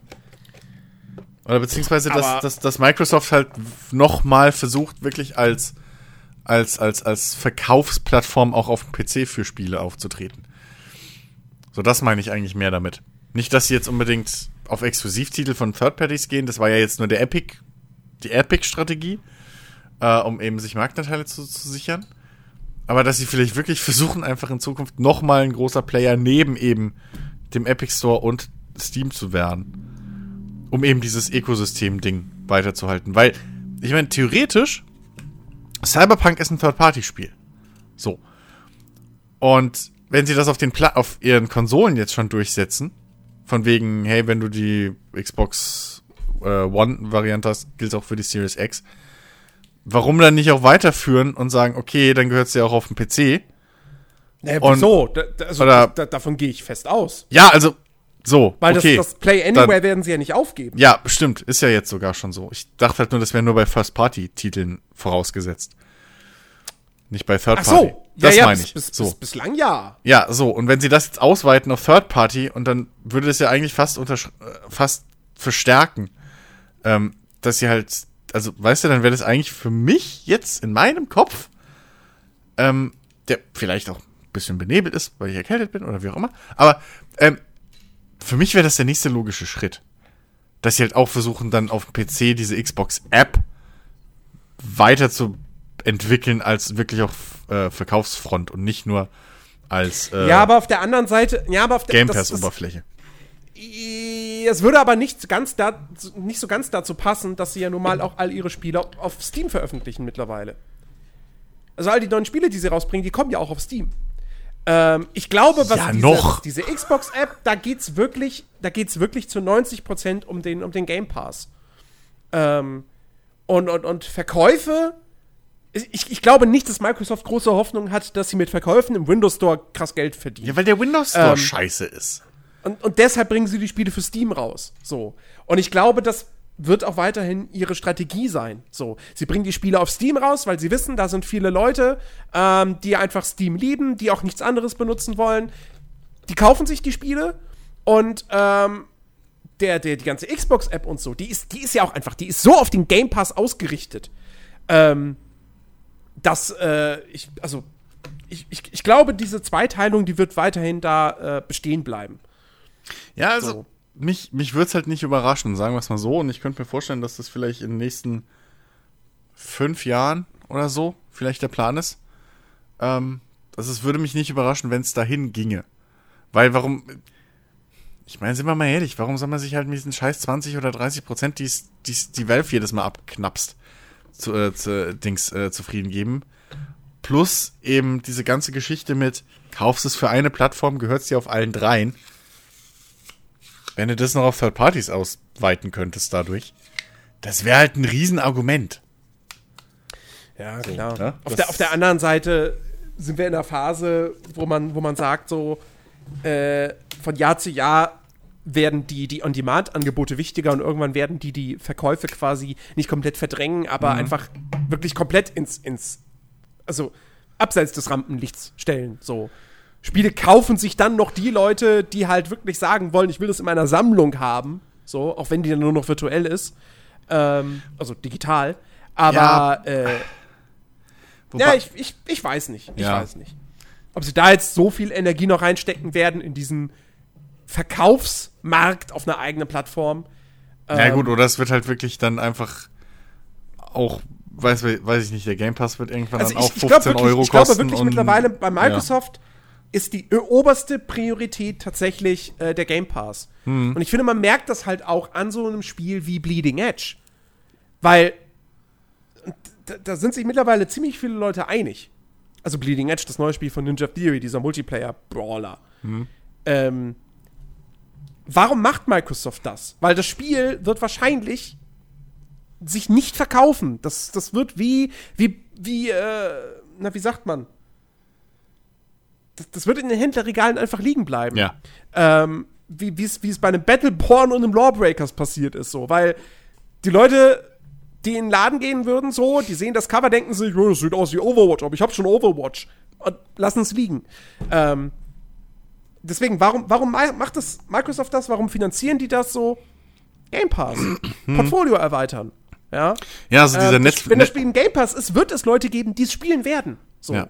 Und die deshalb dann auch einfach sagen, dann lass ich das aber noch laufen. ja, ja. Ähm, Ja, dieses schon Net- hat Microsoft dieses- quasi gewonnen. Dieses Netflix-Ding, ne, was wir irgendwie auch schon mal hatten, Genau. hatten wir ja auch schon mal einen Podcast zu gemacht, so dieses, dieses On-Demand äh, oder Abo-Modelle gegen Kaufen und sowas. Ähm, dass man halt einfach sich versucht, möglichst breit aufzustellen. Das kann natürlich auch der Weg sein. Ja. Also, dass du dann vielleicht verschiedene Tiers hast, irgendwann auch, wo du, ähm, weiß ich nicht, keine Ahnung, du zahlst 5 Euro, kriegst nur die Exklusivtitel oder nur die Microsoft-eigenen Sachen und dann irgendwie 10 Euro Paket und ein 15 Euro Paket und da sind dann jeweils noch andere, weiß ich nicht, drin. Kann natürlich, kann natürlich auch sein, ist natürlich auch eine, eine Variante. Eine Möglichkeit, stimmt, ja. Ja. Abgesehen davon ist, glaube ich, Bleeding Edge ein, kein Spiel, was es in der Produktion so mega teuer ist. Die verkaufen das auch nur für 30 Euro. Also, ähm, das ist nicht mal ein Vollpreisspiel. Ähm, naja. Ja, gut. Selbst Äh, 30, genau, aber- aber- selbst 30 Euro sind heutzutage, wenn du dir anguckst, äh, auf welchem Level wir mittlerweile sind. Ich habe letztens, ähm, habe ich Dings gesehen, ähm, im, im Epic Store irgendwie ist jetzt so, so ein Offroad-Rennspiel irgendwie was äh, äh, erschienen. Das hat, glaube ich, 40 Euro gekostet. Und ich gucke mir die Screenshots so an und denk mir, echt? 40? so werden den Preis gemacht. Das ist echt mittlerweile, ich bin erstaunt, wie, wie selbst mein, mein Empfinden sich da geändert hat. Vor ein paar Jahren hätte ich wahrscheinlich noch gesagt, ja, okay, ist halt irgendwie, ja, 40 Euro ist halt kein, ist halt nicht 60, so, ja. Aber wenn du halt guckst, was du für 30 oder 20 mittlerweile kriegst, das ist schon bitter. Das ist ja. echt, echt bitter. Also, ja, der, der Markt wird immer um, umkämpfter. Das kann man nicht anders sagen. Auf jeden Fall, ja. Genau, aber das war soweit äh, von der Xbox-Front. Ähm, ja, im Prinzip wartet man da jetzt eigentlich nur drauf, dass man halt, dass man Gameplay von Halo sieht. So. Mhm. dem anderen Kram. Äh, weil ansonsten, wir wissen, wie die Konsole aussieht. Wir wissen, wie der Controller aussieht. Wir, wir kennen mehr oder weniger die grobe Technik. Wir kennen die Software-Features. Im Vergleich dazu PS5. ja, wir kennen das Logo. Wir wissen, dass es eine SSD hat, dass die Ladezeiten super kurz sind. Äh, und Raytracing. Ja. Okay. Ja. und das, äh, äh, ähm, ähm, wie hieß es? Verdammt, nicht Outriders. Der andere, das andere Loot-Spiel. Ähm, es gibt so viele. Ich weiß es nicht. Ah, das mit diesen komischen Sci-Fi-Rittern. Ach du Gott. Ah, ich. Ähm, ja. Greed, Greed, nee, nicht Greedfall. Nee, das war was anderes. glaube ich. Gottvoll. Gottvoll. Das war's. Ja. Ähm, so, dass das für die PS5 kommt. Das und halt, PC. Das sind halt auch alles so Namen, ey. Das ist wie American Ninja 3. So, das ist so, das sind so Namen, irgendwie, also, come on. So, äh, äh, wirklich. Und American Ninja 3 beschreibt wenigstens noch, was das für ein Film war. Es geht um einen Ami, der halt ein Ninja ist. Hey! Wo, hallo? Wissen wir es vielleicht? Vielleicht geht es in Godfall darum, dass die ganze Zeit Götter runterfallen. Vom Himmel fallen. Vom Himmel fallen. Gehst du über die Straße, ist so ein Open World Walking, äh, Open World Ding eigentlich. Ich weiß im Prinzip spielst du Sims aus First Person oder Third Person. Und die ganze Zeit läufst so, wenn es regnet, fallen halt Zeus runter und dann war so Hades, Bums. so irgendwie.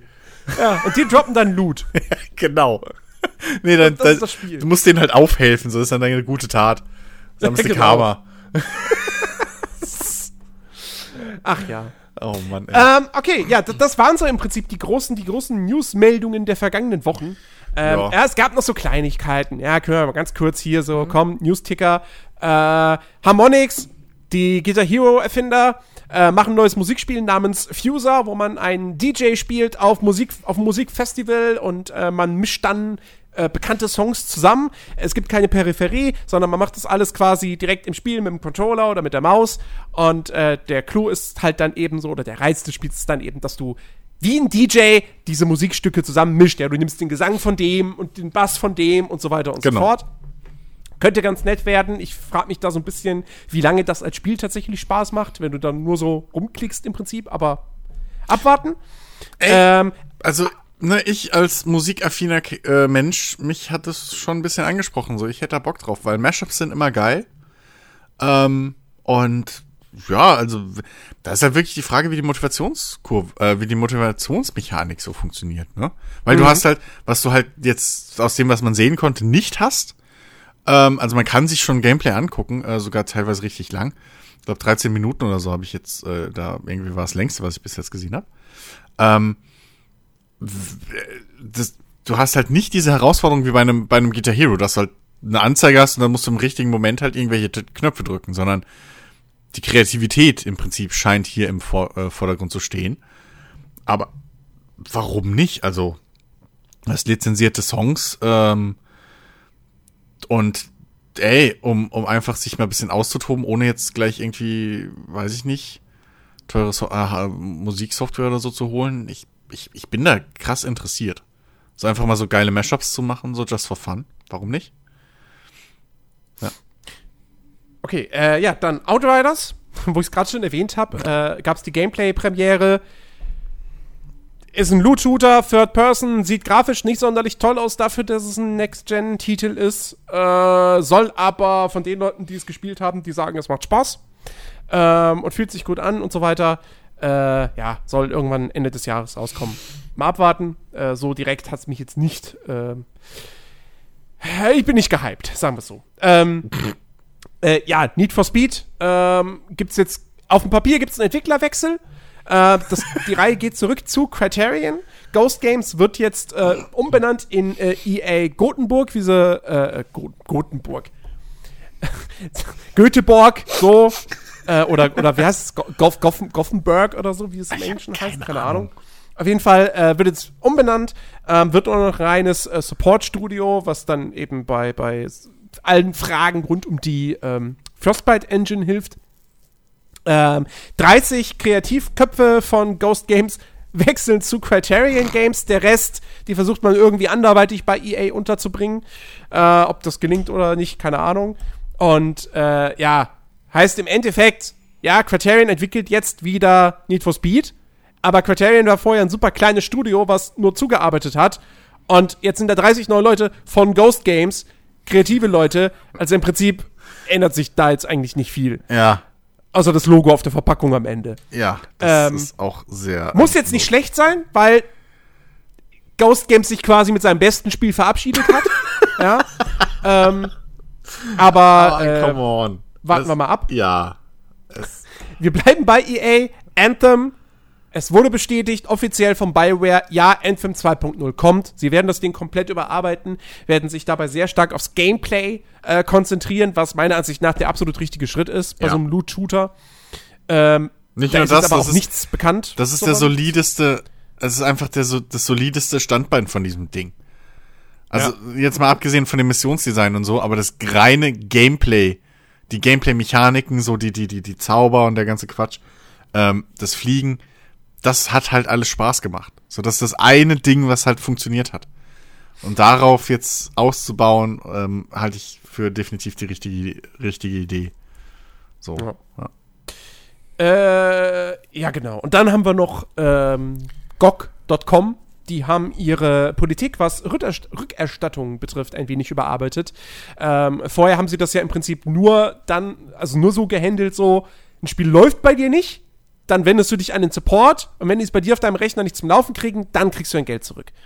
Jetzt kannst du, wie bei Steam im Prinzip, kannst du sagen, du hast ein Spiel runtergeladen, du hast es gespielt und bis zu 30 Tage nach deinem Kauf kannst du es dann immer noch zurückgeben.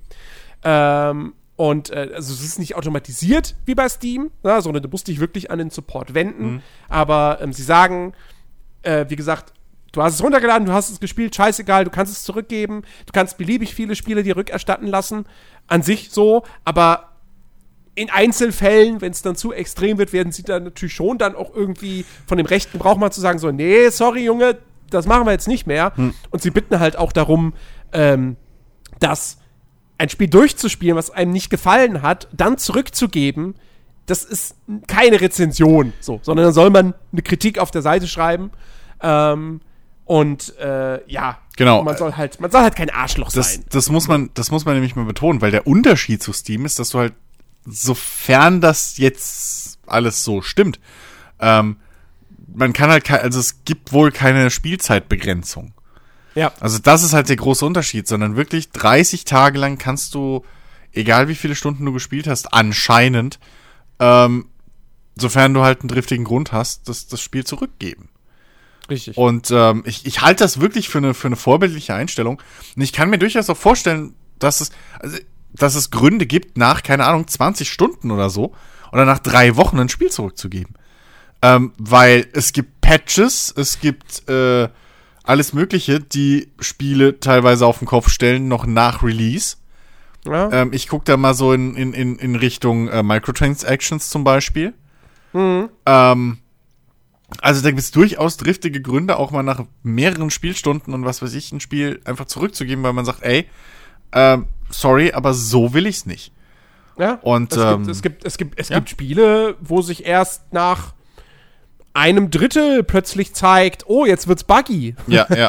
Oder, oder einfach scheiße repetitiv oder was auch immer, so dass das einfach Versprechungen nicht gehalten werden Ja. oder wie auch immer, ne? Und ich meine, GOG, GOG, GOG geht ja noch mal extra da ein Risiko ein, weil du, was du bei GOG ja nicht vergessen darfst, ist, von jedem Spiel, was du bekaufst, du kriegst ja eine DRM-freie Version. Stimmt. Also rein theoretisch könntest du hingehen, dir ein Spiel kaufen. Also, das ist keine Anleitung jetzt hier. Man sollte das nicht machen. Nee, ja. Aber rein theoretisch kannst du hingehen, dir ein Spiel kaufen, das runterladen, nicht über, nicht über äh, GOG Galaxy, sondern einfach so direkt über die Seite, irgendwo Mhm. abspeichern und dann sagen so, ich gebe jetzt hier das Spiel zurück. Ja. Das ist theoretisch wirklich, äh, ja. Aber wie gesagt, äh, ich glaube, deswegen wollen sie es halt auch manuell machen. Weil ähm, Ja. dann kannst du halt auch gucken. Zum Beispiel, es ist ja auch so ein Ding, Steam ist da ja schon mal auf die Fresse geflogen am Anfang, wenn es halt ein Indie-Game ist, was anderthalb Stunden lang ist. Dann haben halt Leute gespielt und zurückgegeben. So, ohne Wenn und Aber, weil du hast ja keine zwei Stunden gespielt.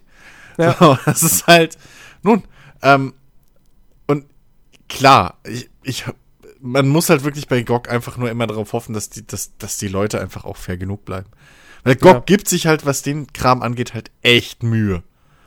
So, ähm, auch mit ihrem, mit ihrem äh, GOG Galaxy 2.0 oder so, ähm, die geben sich halt wirklich Mühe, dass sie keine Arschlöcher sind. So, egal was sie machen, ähm, so ein bisschen die CD Projekt äh, äh, Philosophie trägt sich da natürlich dann auch durch. Ja. Ähm, ja, also äh, bitte, ich meine, okay, wir haben eh wahrscheinlich eine eher reifere äh, und erwachsenere äh, Hörerschaft da draußen, aber äh, nichtsdestotrotz seid halt keine Arschlöcher. so. Genau, genau, seid keine Arschlöcher. Ja. Wenn ihr ein Spiel gekauft habt und ihr habt es durchgespielt und so und es war, wir fanden jetzt nicht so geil, denkt aber immer daran, euer Geld hat geholfen, dass irgendwer sich ein Brot kaufen konnte. Richtig. Ja. Richtig. So, ähm, Ich hoffe, du hast Ja, Brot dann- gesagt und nicht Boot. ich hab Brot gekauft. Okay. ich wollte gerade sagen, Moment, warte mal, das ist die falsche Message. Euer Geld hat geholfen, dass sich jemand eine Yacht kaufen konnte. So. Damit solltet ihr euch doch, das sollte euch doch ein gutes Gefühl geben, Mann.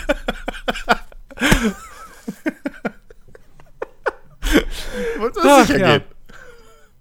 So. Ähm, und falls ihr wollt, dass sich der Entwickler von Rimworld eine Yacht äh, kaufen kann, dann äh, kauft den neuen DLC für Rimworld. Äh, es gab tatsächlich, es, es gab nach langer, langer Zeit, ich glaube, also ich weiß nicht, aber mir kam das so vor, als hat, hätte Rimworld irgendwie seit dem Release keine, kein größeres Update mehr bekommen. Äh, das wurde Ja. vor einiger Zeit angekündigt, ein neues Update mit neuen Features, ja, also nicht nur Bugfixes oder so. Ähm, und äh, dieses Update ist vergangene Woche erschienen und vollkommen überraschend zeitgleich damit auch ein DLC für, ich glaube, 15, 16 Euro. Ähm, der äh, eine neue Fraktion einführt, das Imperium. Ähm, und mit dem kannst du dich halt gut stellen oder nicht. Und wenn du dich mit ihm gut stellst, dann kannst du quasi innerhalb dieses Imperiums im Rang aufsteigen, indem du wirklich Quests erfüllst. Genau. Äh, also es gibt jetzt ein Questsystem, diese Quests sind aber wie alles bei Rimworld prozedural generiert. Äh, es gibt verschiedene Kategorien so. Äh, das Mal musst du irgendwelche, was weiß ich, eine Gruppe von Charakteren in deiner, in deiner Kolonie dann für eine kurze Zeit aufnehmen und das können dann halt irgendwelche, was weiß ich, gefährlichen Tiere sein oder so. Ähm, und da sollen dann auch wirklich ganz, ganz äh, wilde Geschichten entstehen. Ich habe da schon so ein paar, paar Sachen irgendwo äh, gelesen gehabt. Äh, was, was, äh, was echt ganz lustig klang. Ähm, äh, ja. Ja, So. also das, es, es gibt da so ein, so ein, so ein ich habe ich hab mir halt den Trailer dazu äh, hier auf, auf dem äh, hier Tyron Sylvesters eigenem YouTube-Kanal angeguckt, ähm, also dem, dem Erfinder von Rimworld. Ähm, und der gibt, der, der gibt eigentlich einen ganz geilen Überblick so über dieses, dieses DLC. Ähm, du kannst halt wohl im, im, im, im Rang aufsteigen von diesen, diesen, diesen Royals so, ähm, diesen Adligen. Du kannst halt auch ein Vasall werden und, und keine Ahnung. Äh, und die, die schicken dir dann auch, wenn es sein muss, irgendwie Unterstützung, was halt geil ist. Also im Prinzip kriegst du halt, im Prinzip ist das so ein bisschen Gameplay jetzt mehr für die Art von Spieler, die halt nicht unbedingt in die Richtung spielen, dass man von dem Planeten weg muss oder will. So, Mhm. dann hast du eben längerfristig äh, dort eben dich auch integrierst. So. Ähm, und äh, hier die, die Mechanoiden können, glaube ich, jetzt auch äh, äh, haben, haben auch jetzt nochmal neue Fähigkeiten gekriegt. Ich glaube, die können sich jetzt auch vermehren und, und auch Ja, die gezielter können jetzt- angreifen. Es gibt, jetzt, es gibt eigene Basen, genau. eigene so rum. Mechanoid Genau, stimmt, die, können du dann, Basen bauen. Äh, angreifen kannst. Ja, genau. Und ähm, solche Geschichten. Und ähm, das ist schon, das ist schon, ist schon ein sinniges, äh, äh, sinniges DLC oder eine sinnige Erweiterung. Ähm, trifft wahrscheinlich jetzt nicht jeden Rimworld-Spieler unbedingt. Was halt auch daran liegt, dass durch die vielen Mods und so weiter die, die, die, die Rimworld-Spielerschaft sehr divers ist. So, Mhm. also ich habe schon sowohl gehört, dass eben Leute das nicht so geil finden, was, was das, ich glaube hier, äh, hier Dennis Richtarski war das, glaube ich, hat irgendwie da, äh, als er mal Rimworld gespielt hat bei Rocket Beans, hat er gemeint, das ist genau das, was er nicht will in einem Rimworld. So, was interessiert mich der Scheiß? Äh, andere habe ich, habe ich dann wieder gehört, die halt gesagt haben, das ist genau das, was ich will. Ähm, ich find's eigentlich ganz geil, weil ich bin auch so ein Spieler, der halt weniger ähm, als Ziel sich setzt, da abzuhauen, sondern mehr dann irgendwie, ich habe auch schon Game äh, wirklich äh, äh, Spiele gemacht, wo ich halt gesagt habe, okay, meine Jungs sind halt jetzt, keine Ahnung, fünf Space Marines, die da crash landen und die bauen jetzt da eine Basis auf und dann machen wir nur, retten wir halt alle Geiseln und bekämpfen die Raider oder so. Ähm, was ja im Prinzip dann jetzt in die Richtung sogar geht von diesem DLC. Ähm, Mhm. und äh, ich, ich, ich finde das eine ganz, ganz nice Geschichte. So, ich habe es mir noch nicht gekauft bis jetzt. Ähm, aber äh, ich werde es wahrscheinlich mir irgendwann zulegen. So, also äh, ich finde es eine sinnige, eine sinnige Erweiterung. Weil es einfach noch mal mehr Varianz einfach in dieses Spiel gibt. So, und einfach weiter die Stärken ausbaut, die es eben schon hat, nämlich diese, dieses ähm, Storytelling. Nee, du sagst das doch immer so schön. Wie heißt das, wenn das aus Emergent aus, Storytelling. Emergent Storytelling, danke. Äh, ist mir eben nicht eingefallen, der Begriff. Ähm, so, das, das baut genau darauf auf und ähm, man hätte auch viel schlimmer das machen können. So, wenn, wenn sie in die Richtung Sims gegangen wäre und hey, wir haben jetzt 15 neue Tische, 13 neue Stühle und irgendwie ihr Das könnt jetzt, Ikea-Paket. Genau, und ihr könnt, und ihr könnt jetzt Schnaps brauen oder so anstatt Bier. So, und das hätte halt genau in die Richtung gehen können, deswegen bin ich eigentlich happy, dass sie die Richtung gewählt haben. Und es ist ein DLC, man muss es ja nicht kaufen. Also man muss es ja nicht Genau. spielen. Insofern, äh, ja. Ja, das waren so die Meldungen äh, der vergangenen Wochen. Ja. Ähm, dann kommen wir doch noch zu dem, was wir gespielt haben. Genau. In diesem leeren Februar mit wenigen interessanten Releases. Ja, sagen wir es mal so, es gab, es gab, es gab ein, ein Release gab's. Da habe ich ein paar Stunden rein investiert. Mhm. Ähm, und das war auch im Prinzip so mehr oder weniger der, der, die größte Neuerscheinung des Monats, wo sehr viel drüber diskutiert wurde. Ja. Nämlich äh, Wulzen. Genau. Bittersüß. Ähm, Bisschen ja. bittersüß, der Release. Äh, es ist, das kann man auf jeden Fall sagen, ein Spiel mit sehr viel Potenzial. Ähm, es ist ein Action-Rollenspiel, es ist ein Diablo-Klon, ähm, der sich wirklich exakt zwischen die Stühle setzt, zwischen einem Diablo 3 und einem Path of Exile. Das heißt, es ist komplexer als ein Diablo 3, aber nicht so komplex und, und, und wirklich schwierig ähm, und, und wenig einsteigerfreundlich wie ein Path of Exile. Genau. Ähm, und es, was das Kampfgefühl anbelangt, ist es sehr nah an einem Diablo 3 dran. Es ist sehr Ja. wuchtig, es ist sehr effektgeladen äh, so. Und es macht einfach Spaß, jeden Gegner in diesem Spiel wirklich einfach in zwei Hälften zu schneiden oder sonst was. äh, es Ja. flatscht, äh, es blättert richtig schön, da spritzt Blut, da fliegen Körperteile durch die Gegend. Zauber fühlen sich mächtig an. Ähm, das, das, das macht richtig Bock. Also das Kampfgefühl, da sind sie wirklich neben Diablo 3 die Könige innerhalb dieses, dieses Genres. Das ist richtig gut umgesetzt. ähm, auch was so diverse, diverse Spielmechaniken betrifft, das sind coole Ideen drin. Zum Beispiel, ähm, dass du halt, du hast sozusagen zwei Kampfressourcen, nämlich einmal Wut und dann ähm, Ja, Willensstärke heißt es, glaube ich. ja, Also, Mana. Willensstärke ist im Prinzip Mana. ähm, und das Geile ist halt, Angriffe, die Wut verbrauchen, generieren Mana und Angriffe, die Mana verbrauchen, generieren Wut. Wenn du also einen Charakter spielst, der, sagen wir mal, sowohl dann irgendwie im Nahkampf zuschlägt mit, einer Ein mit einem Einhandschwert, als dann aber in der zweiten Hand auch so ein, so ein wie heißen die Dinger? Äh, Irgend so ein magisches Objekt hat, so, äh, dass du auch Zaubersprüche wirken kannst. Ja. Dann kannst du halt im Nahkampf die ganze Zeit deine Wutfähigkeiten äh, äh, ausführen. Wenn Wut aufgebraucht ist, haust du deine Zaubersprüche raus. Wenn deine Mana aufgebraucht ist, haust du wieder deine Wutfähigkeiten raus. Ja. Und so ergibt sich so ein, so ein schöner Spielfluss. Es Ja. gibt halt keine festen Klassen, sondern äh, alles hängt eben von deiner Bewaffnung ab. Ähm, also wenn du, wenn du halt ein Zweihandschwert oder eine Zweihand-Axt oder so benutzt, dann kannst du halt keine Zaubersprüche einsetzen. So, weil die brauchen halt Mana. Ähm, ja, oder auch ein Bogen oder so, das geht halt auch. Also, auch genau, auch, nicht, das, ja. auch das geht dann nicht. Auch irgendwel genau, irgendwelche Fernkampffähigkeiten oder so, die dann Bögen oder, oder Pistolen äh, vorbehalten sind. Ja, du hast einfach auch nicht das Item. Also du hast halt, was, was mir ja am Anfang gefehlt hat, ähm, wir haben es ja kurz vor Release beide im Early Access schon mal ein bisschen gespielt.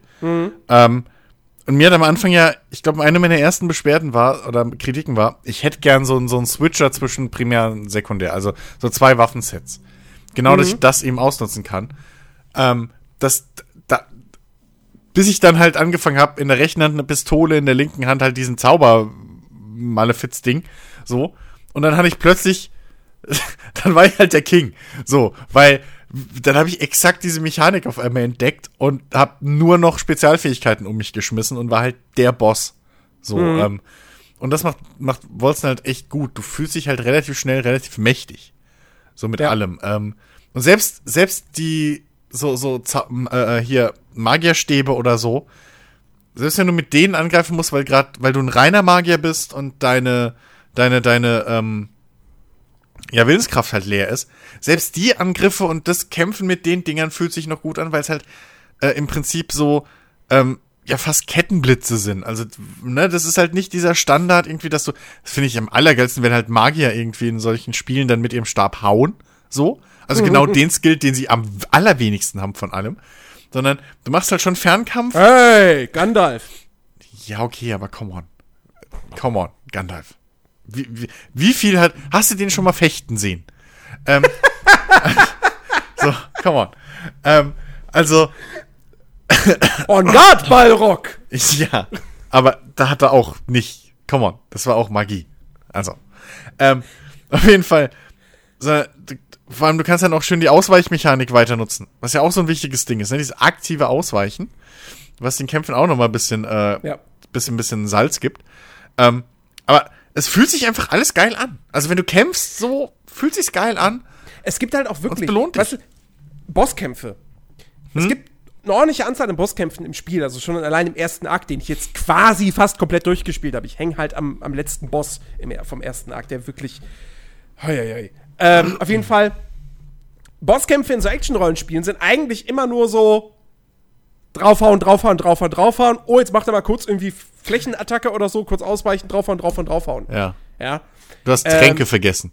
Weil eigentlich ist es und drauf und Tränke drauf und benutzt. drauf und Tränke, Tränke, Tränke, Genau. draufhauen. So, und in Wolzen spielt sich das alles noch viel dynamischer, weil die viel mehr unterschiedliche Attacken auf Lager Mhm. haben.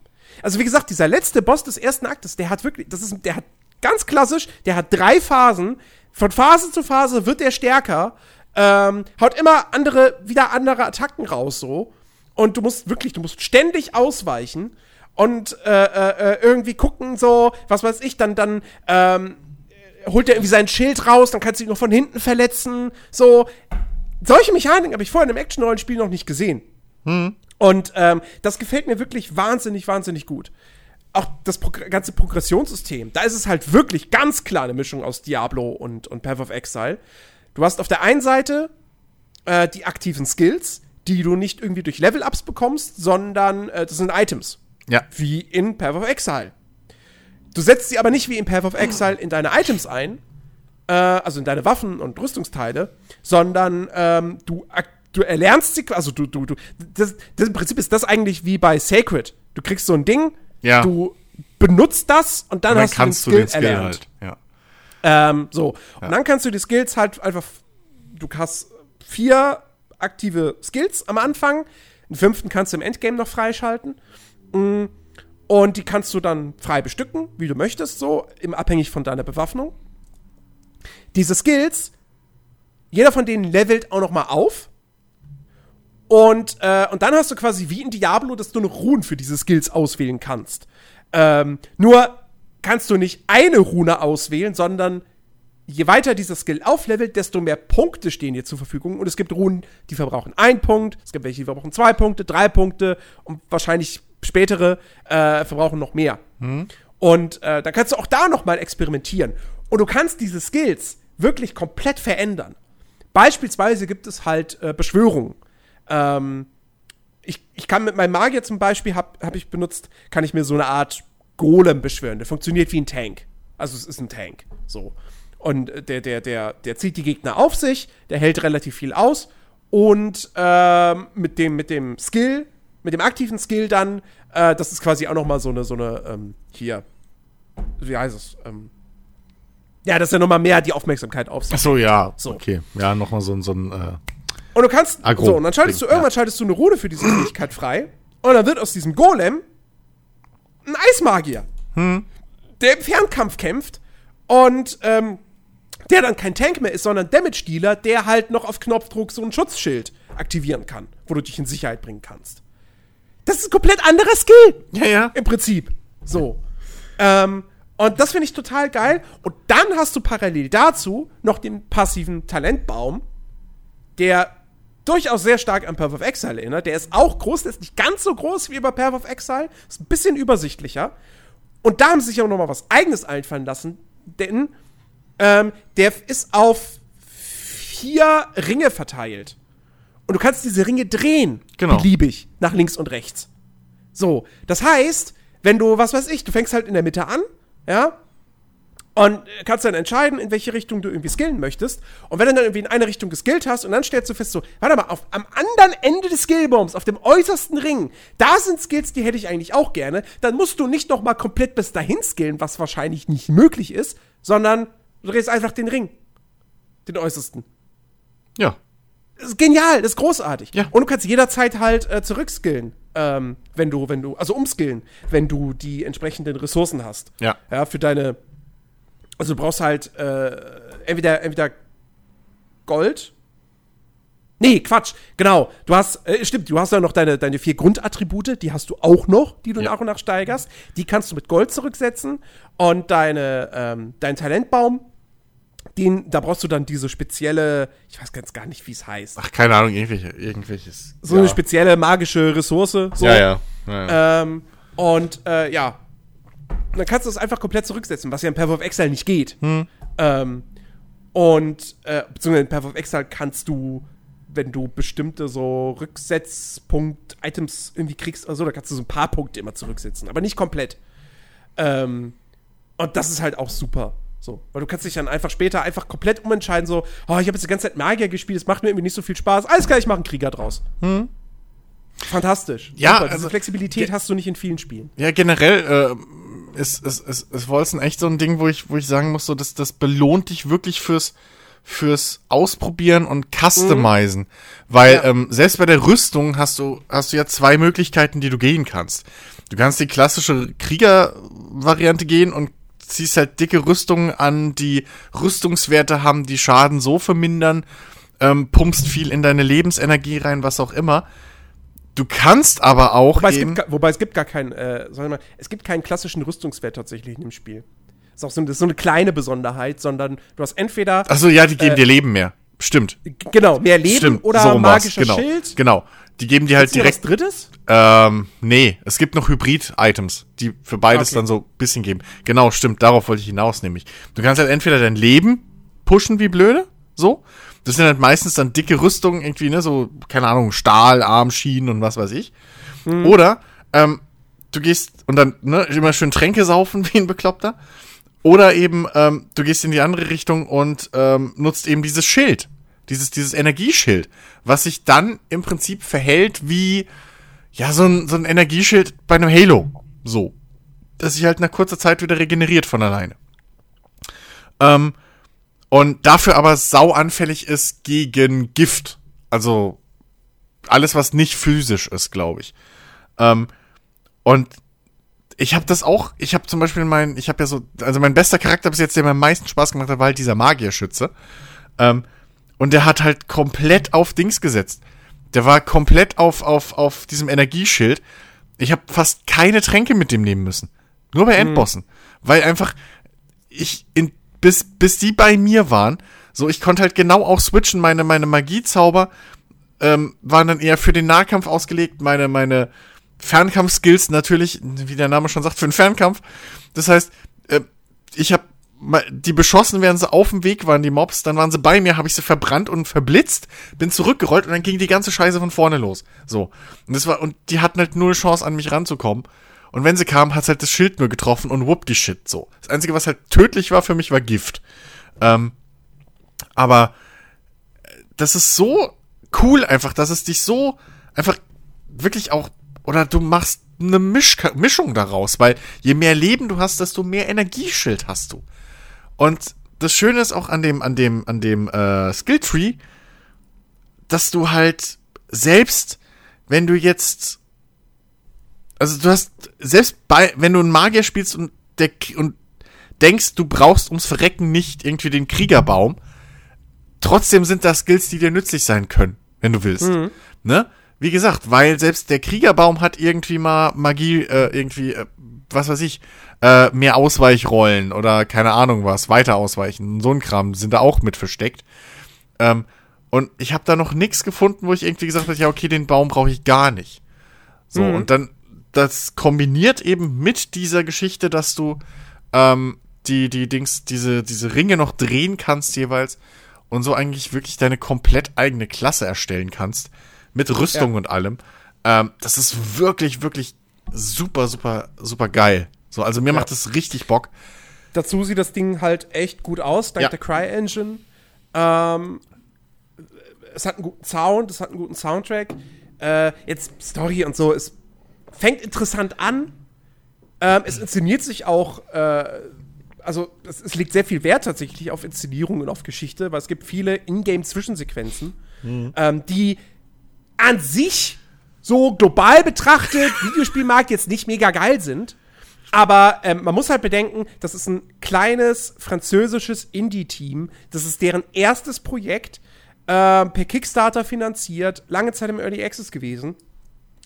Ähm, also die haben nicht wahnsinnig viel Kohle gehabt und wirklich mit den Mitteln, die ihnen zur Verfügung standen, nämlich diese Ingame-Engine und die in und die wirklich die Spielanimation und so weiter und so fort, haben sie echt das Beste aus diesen Zwischensequenzen rausgeholt. Mhm. Und also sie haben mehr, so, sagen wir es mal so, ja, sie haben mehr in Sachen Ingame-Cutscenes gemacht als Blizzard bei Warcraft 3 Reforged. ja. Ähm, so, das, das weiß ich dann schon zu schätzen. Äh, wie gesagt, irgendwann habe ich dann bei der Story auch gesagt, so, ach, ja, komm, jetzt, irgendwie, es, es, es kickt mich nicht. Ähm, und ja. habe dann da nicht mehr so wirklich drauf geachtet. Und die soll auch ein sehr, sehr offenes Ende haben, einfach. Ähm, wo man dann wohl auch merkt, so, da war mal mehr geplant. Ey, ähm, ja, ich habe ja von vornherein gesagt, so, also wo, wo ist denn jetzt nicht das Spiel, weil ich mir kaufe, weil ich da Hoffnung habe, dass ja. die Story mich jetzt irgendwie durchzieht. Ja. Ähm, ja. Also wie gesagt, viele, viele gute Aspekte, es macht Spaß. Aber. Das große Problem ist, das Spiel ist halt weit davon entfernt, fertig zu sein. Ja. Ähm, und ich habe jetzt nicht mal die krassesten Bugs erlebt. Die fangen auch erst ab Akt 2 an. Ähm, das, es gab ja da diese Kontroverse. GameStar hatte ein äh, angebliches Review-Muster hat das getestet, hat ein, zwei Tage vor dem offiziellen Release äh, einen Test rausgehauen mit eigentlich einer Wertung von 84, was sehr ordentlich ist, aber dann eine Abwertung von 15 Punkten, glaube ich. Mhm. Äh, aufgrund katastrophalen technischen Zustandes. Ja. Und einen Tag später hieß es plötzlich so: Oh, äh, äh, der, der Entwickler oder der Publisher hat jetzt gesagt, das ist gar nicht die Review-Version, die wir da bekommen haben. Das war eigentlich nur für den Ersteindruck gedacht und nicht zum Test freigegeben. Da hat die deutsche PR hat da irgendwie einen Fehler gemacht. Ähm, und äh, dann haben sie sich das Spiel dann halt nochmal angeguckt, ab Release. Und äh, dann gab es nach einer Woche gab's ein Test-Update, wo es dann hieß, ja, also so ein paar Bugs sind gefixt, aber ist immer noch nicht gut. Wir werden es nicht aufwerten. Ähm, und äh, ja, man, man hört wirklich, also ich habe viel, viel Schlimmes gehört, so, äh, von wirklich teilweise ganz, ganz fatalen Bugs. Ähm, in den ersten Tagen gab es auch das Problem, dass die Online-Server einfach offline waren. Mhm. Also waren, das war komplett überladen. Dann gab es irgendwie einen Fehler, weswegen sie dann die, offline, die Server erstmal komplett offline genommen haben für mehrere Tage. Äh, was auch nicht gut ist, also für, für so einen Start, so, weil die Leute wollen dann halt spielen und dann sitzen sie davor und denken sich, hm, ja, ich kann einen Offline-Charakter machen, ja. Also man kann das Spiel komplett offline spielen, das geht. Das Wollte ich gerade sagen, dass das muss man geht, fairerweise sagen. Ne, bei Diablo 3 war das damals nicht möglich. Ähm, der Haken ist nur, erstens, ein Offline-Charakter bleibt auf ewig ein Offline-Charakter. Du kannst den nicht online weiterspielen. Und zweitens gab es halt das Problem, dass viele Leute, also ich weiß nicht, okay, viele Leute, das setzen wir mal in Anführungsstrich, ich weiß nicht, ob es viele waren, aber Drei. Es gab genug, es gab genug Meldungen, Ja. ähm, wo, wo den Leuten einfach dann, da haben sie irgendwann das Spiel neu gestartet, also, und dann war ihr Offline-Charakter weg. Der ganze Fortschritt war weg. Ähm, und lauter solche Sachen. Ich selbst habe, also was, was ich vor allem halt erlebt habe, ist dieser Bug, den kennt sicherlich jeder, der Wolzen gespielt hat. Im ersten Akt äh, kämpfst du eine Phase lang sehr viel gegen Fledermäuse. Die fliegen logischerweise. Die triffst, kann, kann, manchmal triffst du die einfach nicht mit deiner normalen Attacke oder so. Da musst du irgendeinen Flächenschaden oder so, Flächenzauber wirken, damit du die gekillt bekommst. Ähm, weil du sie sonst einfach nicht anvisieren kannst. Das so ein kleines, kleiner Nervfaktor ist, der, wenn er einmal passieren würde, wäre es nicht so schlimm, er passiert halt ständig. Und das macht es dann so ein bisschen, ja, besonders Ja. schlimm. Und ich hatte einen Bug, ähm, tatsächlich kurz vor Ende des ersten Aktes, da bin ich irgendwie in einen Bereich außerhalb der eigentlichen Map geraten. Wo dann auch der, der, der durch so eine Art Magie-Barriere irgendwie vom Rest getrennt war. Und ich kam da nicht mehr durch. Und ich dachte, fuck, was mache ich denn jetzt? So, ich, ich komme hier nicht mal weiter. Ja, ich hätte das Stadtportal nutzen können. Aber ähm, äh, dann, wenn ich dann von der Stadt wieder mich da per Stadtportal zurück äh, teleportieren lasse, erscheine ich ja wieder an der gleichen Stelle. Wenn ich das normale, den normalen Schnellreisepunkt benutze, komme ich nicht zu dem Levelbereich, wo ich gerade war, weil der nicht über den normalen Weg erreichbar war, sondern das war halt, da wurde man hin teleportiert quasi. Und äh, glücklicherweise war der NPC, mit dem ich sprechen musste, damit es weitergeht, noch so nah quasi an diesem au- außerhalb des Levels-Bereich dran, dass ich mit dem noch interagieren konnte und dann ging es noch weiter. Gott sei Dank. Aber ansonsten, sowas darf halt wirklich nicht passieren, weil im schlimmsten Fall kann das halt echt einfach ein Plotstopper sein. Ähm, wenn du da nicht wegkommst. Ähm, und äh, ich hab's jetzt, ich hätte es gerne nach dem ersten Akt oder ich hätte gerne weiter gespielt. Ich hänge halt tatsächlich bei, bei diesem Endboss. Ähm, weil, wie ich vorhin sagte, der hat drei Phasen und in der dritten Phase, der haut eine Attacke raus. Du hast irgendwie ein, zwei Sekunden Zeit, um darauf zu reagieren. Und das ist ein Flächenschaden. Und wenn er dich trifft, also ich bin halt jedes Mal instant tot. Ähm, egal, also ich kann volle Lebensenergie haben, so als ich spiele halt Magier, also ich bin sofort tot. Dann habe ich sogar umgeskillt gehabt, ja, auf äh, äh, quasi ja, immer noch mit Magie, aber schon dann auch mehr mit Nahkampf und mit, äh, hab so das Bestmögliche, was ich gerade irgendwie hatte, an schwerer Rüstung angelegt. Dann ging es ein bisschen besser, aber letztendlich diese Attacke hat mich trotzdem wieder aus den Latschen gekippt. Und dann war ich doch frustriert und habe gesagt so, nee, Wilson, du kannst mich jetzt erstmal. Ähm, und dann habe ich seitdem auch nicht mehr probiert, weil ich mir jetzt auch mittlerweile denke so, ey, ich warte jetzt echt einfach erstmal eine ganze Reihe an, an Updates ab. So. Ja, ja. Das zum einen und zum anderen, und das ist ja auch so ein bisschen deine Denkweise, ähm, das Spiel soll, also es ist geplant, dass das irgendwann noch äh, Controller-Support bekommt auf dem PC. Und dieses Spiel, noch mehr als Diablo eigentlich von Haus aus, es würde Ja. sich so gut für Controllersteuerung eignen, weil es sich halt actionreicher, direkter auch per se spielt, weil du diese Ausweichrolle hast, ja, weil du die auch viel einsetzen musst tatsächlich. Ja, vor allem, weil du- das, mit dem Gamepad würde das so viel mehr Spaß machen. Ja. Vor allem, weil du die, diese Ausweichrolle ja auch, also du kannst ja zielen, du musst ja die Richtung angeben, in die du ausweichst. Also es ist ja Genau. nicht so, dass er automatisch nach links oder rechts rollt, sondern du musst ja, ich finde das fast schon umständlich mit der Maus. Ähm, zumindest hat es bei mir ein bisschen Eingewöhnungszeit gedauert, dass ich halt dann wegziele vom Gegner und dahin, wo ich will und dann die Leertaste drückt, dass er die Rolle dahin macht. Ähm, das, das, eigentlich fühlt sich das Ding an, als wäre es gedacht für einen Controller. Fernkämpf und Magie auch.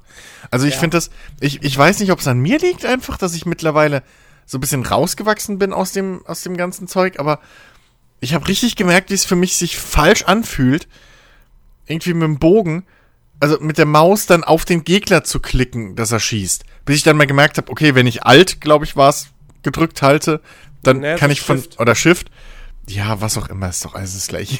Ähm, äh, also auf jeden Fall, wenn ich halt eine Taste gedrückt halte, kann ich von der Stelle aus kämpfen, so. Naja. Und dann, das hat auch noch einen großen Unterschied. Aber das ist auch wieder Aber- so eine Mechanik, die fühlt sich halt einfach an, als wäre sie gedacht für einen Controller. Aber das ist ja tatsächlich So. Action-Rollenspiel-Standard eigentlich. Das Ja. ist ja in Diablo genauso. Deswegen, ich spiele in Ja, Diablo, ja. Auf, dem, auf dem PC spiele ich in Diablo auch ungern Fernkämpfer. Ja, Ähm, ich habe das auch da, früher gemocht. Ne, linke Maustaste ist halt immer angreifen, aber auch dahin bewegen. So. Und ähm, deswegen finde ich Ja. mittlerweile, Controller eignet sich für Action-Rollenspiele einfach am besten. Du hast zwar, ich, ich würde zwar zu Hause, bin ich tatsächlich weniger dazu übergegangen, ähm, Diablo auf der Switch zu spielen oder generell auf der Konsole, weil sie zwar die ganzen Menüs und so perfekt auf die Controllersteuerung angepasst haben, aber dennoch ist es natürlich komfortabler auf dem PC einfach ein normales Inventar zu haben, so rechteckig, ne, und dann siehst du die ganzen Items und kannst sie frei auf die Slots ziehen, als ein Ringmenü zu haben, wo du jedes Mal, wenn du wieder in mehreren Kategorien neue Items bekommen hast, okay, warte mal, Schwerter, was habe ich denn da Neues? Okay, Schilde, was habe ich denn da Neues? Okay, Brustteile, was habe ich denn da Neues? So, immer in jedes einzeln reingehen zu müssen.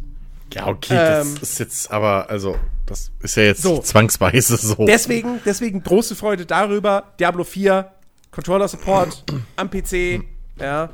Und äh, das wird alles richtig cool, hoffe ich. Also- aber auf jeden Fall, Ja. ähm, ja, Bolzen, wie gesagt, soweit ich weiß, ist es geplant, dass das Ding irgendwann Controller Support noch kriegen soll. Hm. Und äh, das würde dem Spiel auf jeden Fall richtig gut tun. Sie sollen sich aber jetzt echt erstmal um die Bugfixes kümmern und dieses Spiel fertig zu machen. Ja.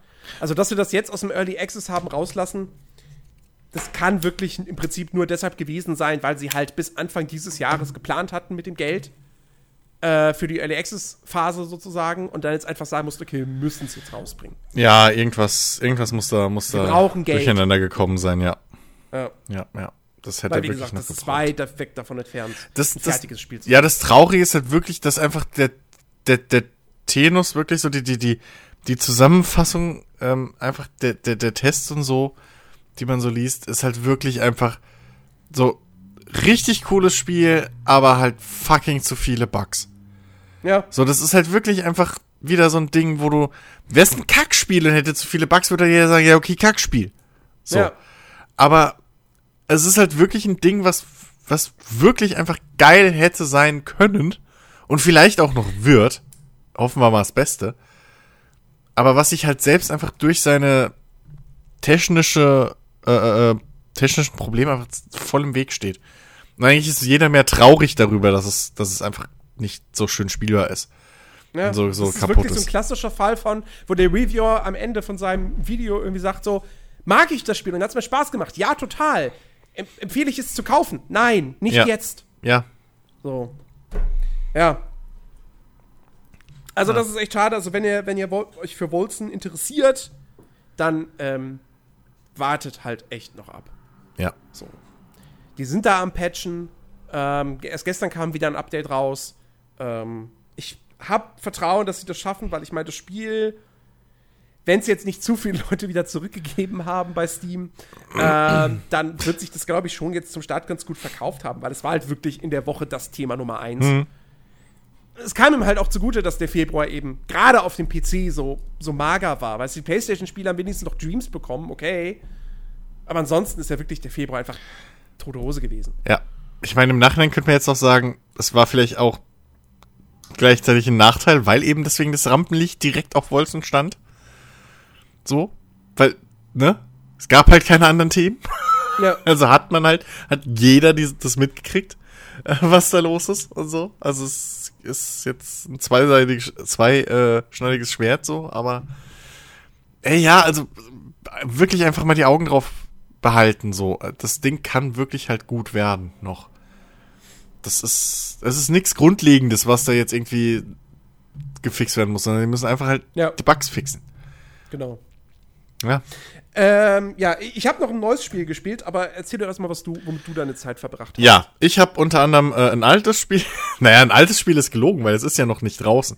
ist noch nicht offiziell draußen, Ist ja, ja. ist ja Early Access, also es ist brandneu. Neuer als neu. Es ist noch im Backofen sozusagen. Ähm, genau, ich habe äh, hier Subnautica Be äh, Below Zero mal wieder gespielt. Ähm, aus dem Grund, dass äh, jetzt, glaube ich, vor kurzem der letzte große Patch mit der aktuellen Story erschienen ist. Was? Was heißt das denn? Was heißt das denn? Ähm, genau, und zwar ähm, im vergangenen November, glaube ich, gab es die große Meldung, dass ähm, eben der Hauptstoryschreiber von Subnautica ähm, auf eigenen Wunsch, also kann man auch auf Twitter nachlesen, er wollte halt, er will halt weiter Indie bleiben und Subnautica ist ihm zu groß geworden. Deswegen ist er halt weggegangen von dem Studio. Und ähm, daraufhin haben sie sich halt jetzt nach langem Überlegen und hin und her und auch viel Fanfeedback haben sie halt sich jetzt entschlossen, die Story neu zu schreiben, umzuschreiben. Was das genau im Detail heißt, weiß noch keiner. Sie haben so zwei, drei Charaktere genannt, die halt wohl drin bleiben. Aber inwiefern die sich verändert, weiß man jetzt noch nicht so. Und das ist jetzt halt der letzte große Patch gewesen. Ähm, mit der aktuellen Story, so wie sie jetzt ist. Das heißt, mit dem nächsten großen Update ist die halt weg. So, und deswegen wollte ich die jetzt nochmal spielen. Ähm, und ähm, die ist auch schon relativ weit. Also so, ich glaube, ein, zwei Stränge, Storystränge kann man schon durchspielen.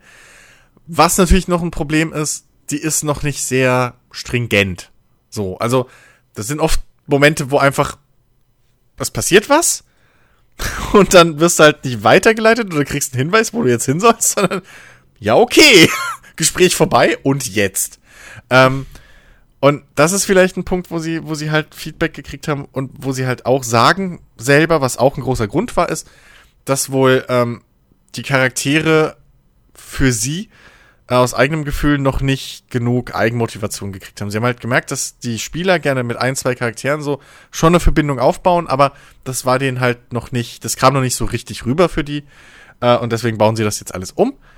Äh, deswegen, wer so die, den aktuellen Stand, diese Storyline, wie sie jetzt ist, mal spielen will, ähm, die ich im Grunde eigentlich echt interessant finde. So, ich habe auch schon jetzt ein Let's Play mal gesehen, ähm, wo ich halt die Story jetzt so weit, wie sie da ist, gesehen habe ähm, und spiele jetzt für mich selbst noch mal. Ähm, das ist schon, das ist eigentlich eine coole Grundlage. So, ich bin wirklich mal gespannt, wie viel sie umbauen. Ähm, aber äh, spielerisch auf jeden Fall sind halt jetzt schon eine Menge Features tatsächlich drin. Es fehlt nicht mehr so viel. Das heißt, man kann jetzt durchaus ein Subnautica-Erlebnis kriegen, äh, wenn man halt den ersten Teil jetzt schon zu Tode gespielt hat. So. Ähm, ansonsten natürlich kauft den ersten Teil, der ist fertig und arschgeil. Ähm, aber äh, wer Subnautica Below Zero jetzt im Early Access hat, sollte vielleicht jetzt sich mal überlegen, ob er vielleicht jetzt doch nicht mal noch reinschauen will und sich so das angucken will, was was eventuell hätte werden können. So, äh, bevor dann irgendwann dieses Jahr, so haben sie es angekündigt, ähm, ja, der große neue Storystrang kommt. Ähm, bei der, ich bin ein bisschen, ich muss ja sagen, ne? Die haben ja in diesem, diesem Post, haben sie ja irgendwie so ein bisschen gesagt, wo die Dame, die neue Schreiberin, ich habe jetzt leider den Namen vergessen, schon mitgearbeitet hat. Ähm, irgendwie Assassin's Creed, Tomb Raider als, als Autorin, ähm, dann hat sie irgendwelche Young Adult Novels und Dating Sims gemacht. Und wenn ich Young Adult Novels und Dating Sims und weiß ich nicht, Tomb Raider war jetzt auch nicht so irgendwie, wo ich gedacht habe, hey, wow, da die Charaktere. Ähm, und Assassin's Creed lassen wir mal ganz weg. Well, nun, ich, ähm, ich, sagen wir mal so, ich bin, ich, ich bin vorsichtig, vorsichtig gespannt, was da jetzt rumkommt. Ähm, kann natürlich auch sein, dass, dass, dass sie super talentiert ist und alles, das will ich ja gar nicht äh, unterstellen. Aber ähm, ja, so viel zu dem Thema. Ähm, nun, Hey, gute Stories. ja, äh, Beenden wir doch diese Folge mit einem Spiel, das sich voll auf seine Story äh, konzentriert. Denn es ist ein Walking Simulator. Äh, die Rede ist von Suicide of Rachel Foster. Ist ein Spiel gepublished von Dedelic, äh, entwickelt von einem italienischen Team. Ähm, und es geht um ähm, eine junge Dame namens äh, Nicole, ähm, die, äh, deren Eltern sind gestorben. Und ähm, die Eltern äh, hatten ein Hotel in den Bergen von Montana. Ähm, wo sie, Nicole, auch aufgewachsen ist im Prinzip. Und ähm, eines Tages ist diese schöne Familien, äh, dieser schöne Familienfrieden zerstört worden, denn ähm, der Vater hat, äh, hatte eine Affäre mit einem, äh, mit einer jungen Frau, ein, ein, einer, ich glaube 16 Jahre alt war sie, äh, nämlich Rachel Foster, äh, die schwanger wurde und ähm, die sich selbst umgebracht hat. Und ähm, Mutter und Mutter, die Mutter ist dann mit Nicole, die ist abgehauen, ähm, haben, haben, sich die Familie, die beiden haben sich vom Vater distanziert. Ähm, und jetzt ist eben äh, gerade der Vater gestorben und ähm, das Hotel ist halt noch da und äh, Nicole fährt jetzt dorthin, um quasi äh, eigentlich nur jetzt ja hier abzuwickeln, so das Hotel soll halt verkauft werden. Der, der, der große Wunsch oder der letzte Wunsch ihrer Mutter war eben, verkauft das Hotel, gibt das Geld der Familie von Rachel Foster. Ähm, und äh, ja, sie ist jetzt eben einfach nur da, um sozusagen die letzten Formalitäten zu klären. da kommt es allerdings zu einem Schneesturm und sie hängt dann da dort in diesem Hotel fest. Und ihr einziger Kontakt zur Außenwelt ist über ein Handy. Das ganze Spiel übrigens 1993, also ihr könnt euch ungefähr ausmalen, was für ein Handy das ist, was sie da benutzt. Ähm, hat sie äh, eben Kontakt zu einem äh, jungen Typen, ähm, wie hieß er? Ir Irvine, ähm, von der amerikanischen Katastrophenschutzbehörde, bla, bla, da, FEMA, FIMA oder wie auch immer die heißt. Ähm, der ja sagt, pass auf, hier Schneesturm zu gefährlich, bleib da, wo du bist. Ja. Bis sich die Lage halt äh, stabilisiert. Und ähm, ja, dann erkundet man halt da so ein bisschen das Hotel. Und äh, dann gibt es halt so ein Mysterium, weil dann irgendwie ja, es, es wirkt dann fast so, als wäre irgendwas von Rachel Foster noch da. So, weil sie findet dann zum Beispiel einen Lippenstift, der jüngst erst benutzt wurde. Von wem? Hm. So, und das Spiel baut dann da so ein bisschen so eine, äh, ja, hat dann so eine leichte Geister-Thematik, so. Ich will da jetzt nicht so sehr ins Detail gehen, ähm, weil falls es irgendwer spielen möchte tatsächlich, ähm, das ist halt ein Walking Simulator. Es gibt keine großen, krassen Gameplay-Elemente. Äh, es gibt so ein bisschen was so, äh, zum Beispiel dann irgendwie, dann läufst du dann nachts rum und, und, und das ist halt stockduster und du hast dann irgendwie, was weiß ich, findest da eine Taschenlampe, aber die funktioniert halt nicht richtig. Also du drückst halt einmal drauf, dann erhält sich geht kurzes Licht an und dann geht es aber sofort wieder aus. Und dann musst du halt wirklich quasi so im Dunkeln und dann immer wieder Licht an, ah, hier, okay, da vorne muss ich jetzt links und dann geht's wieder aus und dann, ne, so musst du dich so irgendwie so ein bisschen grob dann orientieren. Und dann kriegst später kriegst du ein besonderes Mikrofon und dann hörst dann irgendwie einen komischen Sound und musst das dann mit diesem Mikrofon orten. Ähm, was so ein bisschen da reinspielt, dass äh, halt die große Besonderheit von dem Spiel ist, äh, es hat binauralen Sound. Also ähm, halt, wie erkläre ich das? Ähm, du solltest das Spiel definitiv mit Kopfhörern spielen, so, weil das ist quasi so alles aufgenommen, ähm, dass du quasi auch genau orten kannst, irgendwie von wo welches Geräusch halt irgendwie kommt und das halt. Ah, ich kann es nicht erklären, binauraler Sound. Das sind halt irgendwie. Für beide Ohren ist halt irgendwie mit anderen äh, ähm, Frequenzen, irgendwie unterschiedliche Frequenzen aufgenommen und ach, keine Ahnung. Ja, äh, nur kurzer Einwand, das hast du bei Subnautica auch und da äh, wird es nicht so angeprangert. Das ist nicht das Hauptverkaufsargument. Äh, Na, ist es jetzt hier auch nicht, weil das wäre auch irgendwie komisch, weil die Soundkulisse ist eine der Stärken des Spiels auf jeden Fall. So, die ist richtig gut gemacht. Mhm. Wenn sie denn nicht gerade mal zur Hälfte ausfällt. Das ist mir nämlich tatsächlich passiert. äh, ich habe wirklich eine Zeit lang habe ich so gut wie keine Sounds gehört. Oder immer mal wieder nur sporadisch so. Und dann auch keine Sprachausgabe, die waren auch weg. Nice. Ja. Ähm, ich habe das Ding allerdings vor Release gespielt und es gab am Release-Tag gab es einen 2 Gigabyte Patch. Ja. Das waren die restlichen Soundfiles. Das, das waren die restlichen Soundfiles oder so. Naja, auf jeden ja. Fall, ähm, der Soundkulisse ist schon echt gut. Die Vertonung ist auch ordentlich. Die Dialoge schwanken allerdings ein bisschen. Manchmal sind die gut geschrieben, manchmal sind sie total hölzern und klingen einfach nicht natürlich. Ähm, das, das, da, da, ist, da ist Potenzial verschenkt, so. Da, da wäre auf jeden Fall noch mehr drin äh, gewesen und mehr machbar gewesen, glaube ich auch. Das große Problem von diesem Spiel ist halt am Ende des Tages leider die Story. Das Ding ist drei Stunden lang. Und es fängt interessant an. So am Anfang ist man halt neugierig, so, weil dieses Hotel auch echt super liebevoll gestaltet ist. So, du findest irgendwie viele, was weiß ich, irgendwelche Dokumente oder so, die du jetzt gar nicht aktiv aufheben kannst und näher untersuchen kannst, aber du kannst trotzdem lesen, was draufsteht und so weiter und so fort. Da ist sehr, sehr viel Liebe reingeflossen. Ähm, aber dann relativ schnell denkst du dir so, oh, jetzt muss aber mal storytechnisch was passieren. So, irgendein Spannungsmoment. Und es kommt halt nichts. Es passiert nichts. Das Dröppel, es plätschert wirklich so vor sich hin. Und dann kurz vor Schluss, so eine halbe Stunde vor Ende, dann plötzlich, oh, okay, das ist jetzt hier interessant. Ah, jetzt ist Finale vorbei.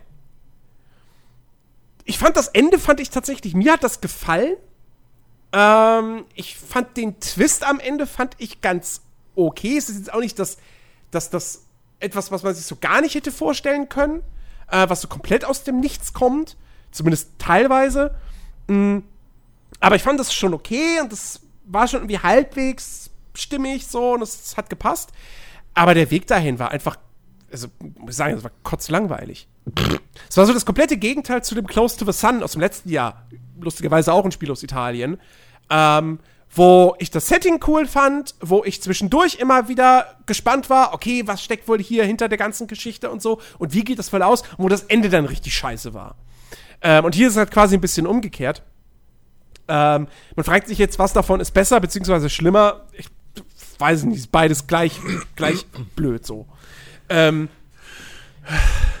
und ein weiteres Problem von, von äh, The Suicide of Rachel Foster ist die Spielerführung.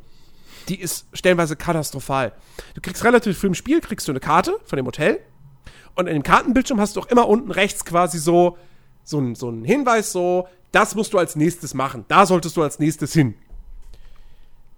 So. Es gab ein, zwei Momente, da steht da unten vielleicht mal was, aber du kannst nicht wirklich was damit anfangen. Oder es gab, es gab auch Momente, ein definitiv, da stand nichts da unten und denkst so, ja, was soll ich jetzt machen? Hä? Wie? Was? Und dann bin ich halt ein bisschen rumgelaufen und dann irgendwann wurde quasi random sozusagen ein Handy-Gespräch zwischen den beiden dann wieder getriggert. Mhm. Ist halt jetzt auch nicht das Allergeilste. Nee. Den Vogel abgeschossen hat es dann aber tatsächlich relativ spät im Spiel.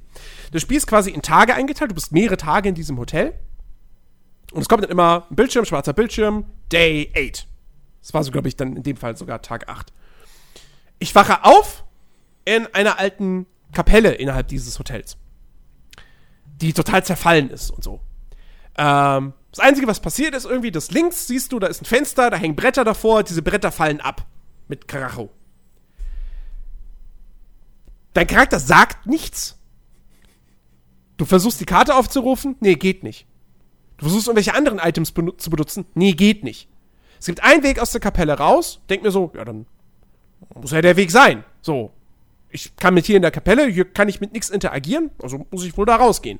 So, ich gehe da raus, dann kommen aber Abzweigungen. So. Und ich denke mir, ja, wo, wo soll ich denn jetzt hin? Hä? Karte kann ich immer noch nicht benutzen. Anruf kommt jetzt nicht. Was ist denn hier los? Und dann bin ich wirklich eine halbe Stunde durch dieses Hotel geirrt und nichts passierte. Ich wusste nicht, wo ich hin sollte. Ich hatte keine Ahnung. Ja. Und dann habe ich schon mal gedacht so, oh fuck, hab ich, ich, das ist eine Vor-Release-Version. Ist das hier irgendwie ein Plotstopper-Bug? Wird ein Trigger nicht ausgelöst? Also eben so ein Telefongespräch? Aber ich aufgehört erstmal, weil ich keinen Bock mehr hatte, den ganzen Abend da jetzt irgendwie rumzulaufen, um mich zu ärgern.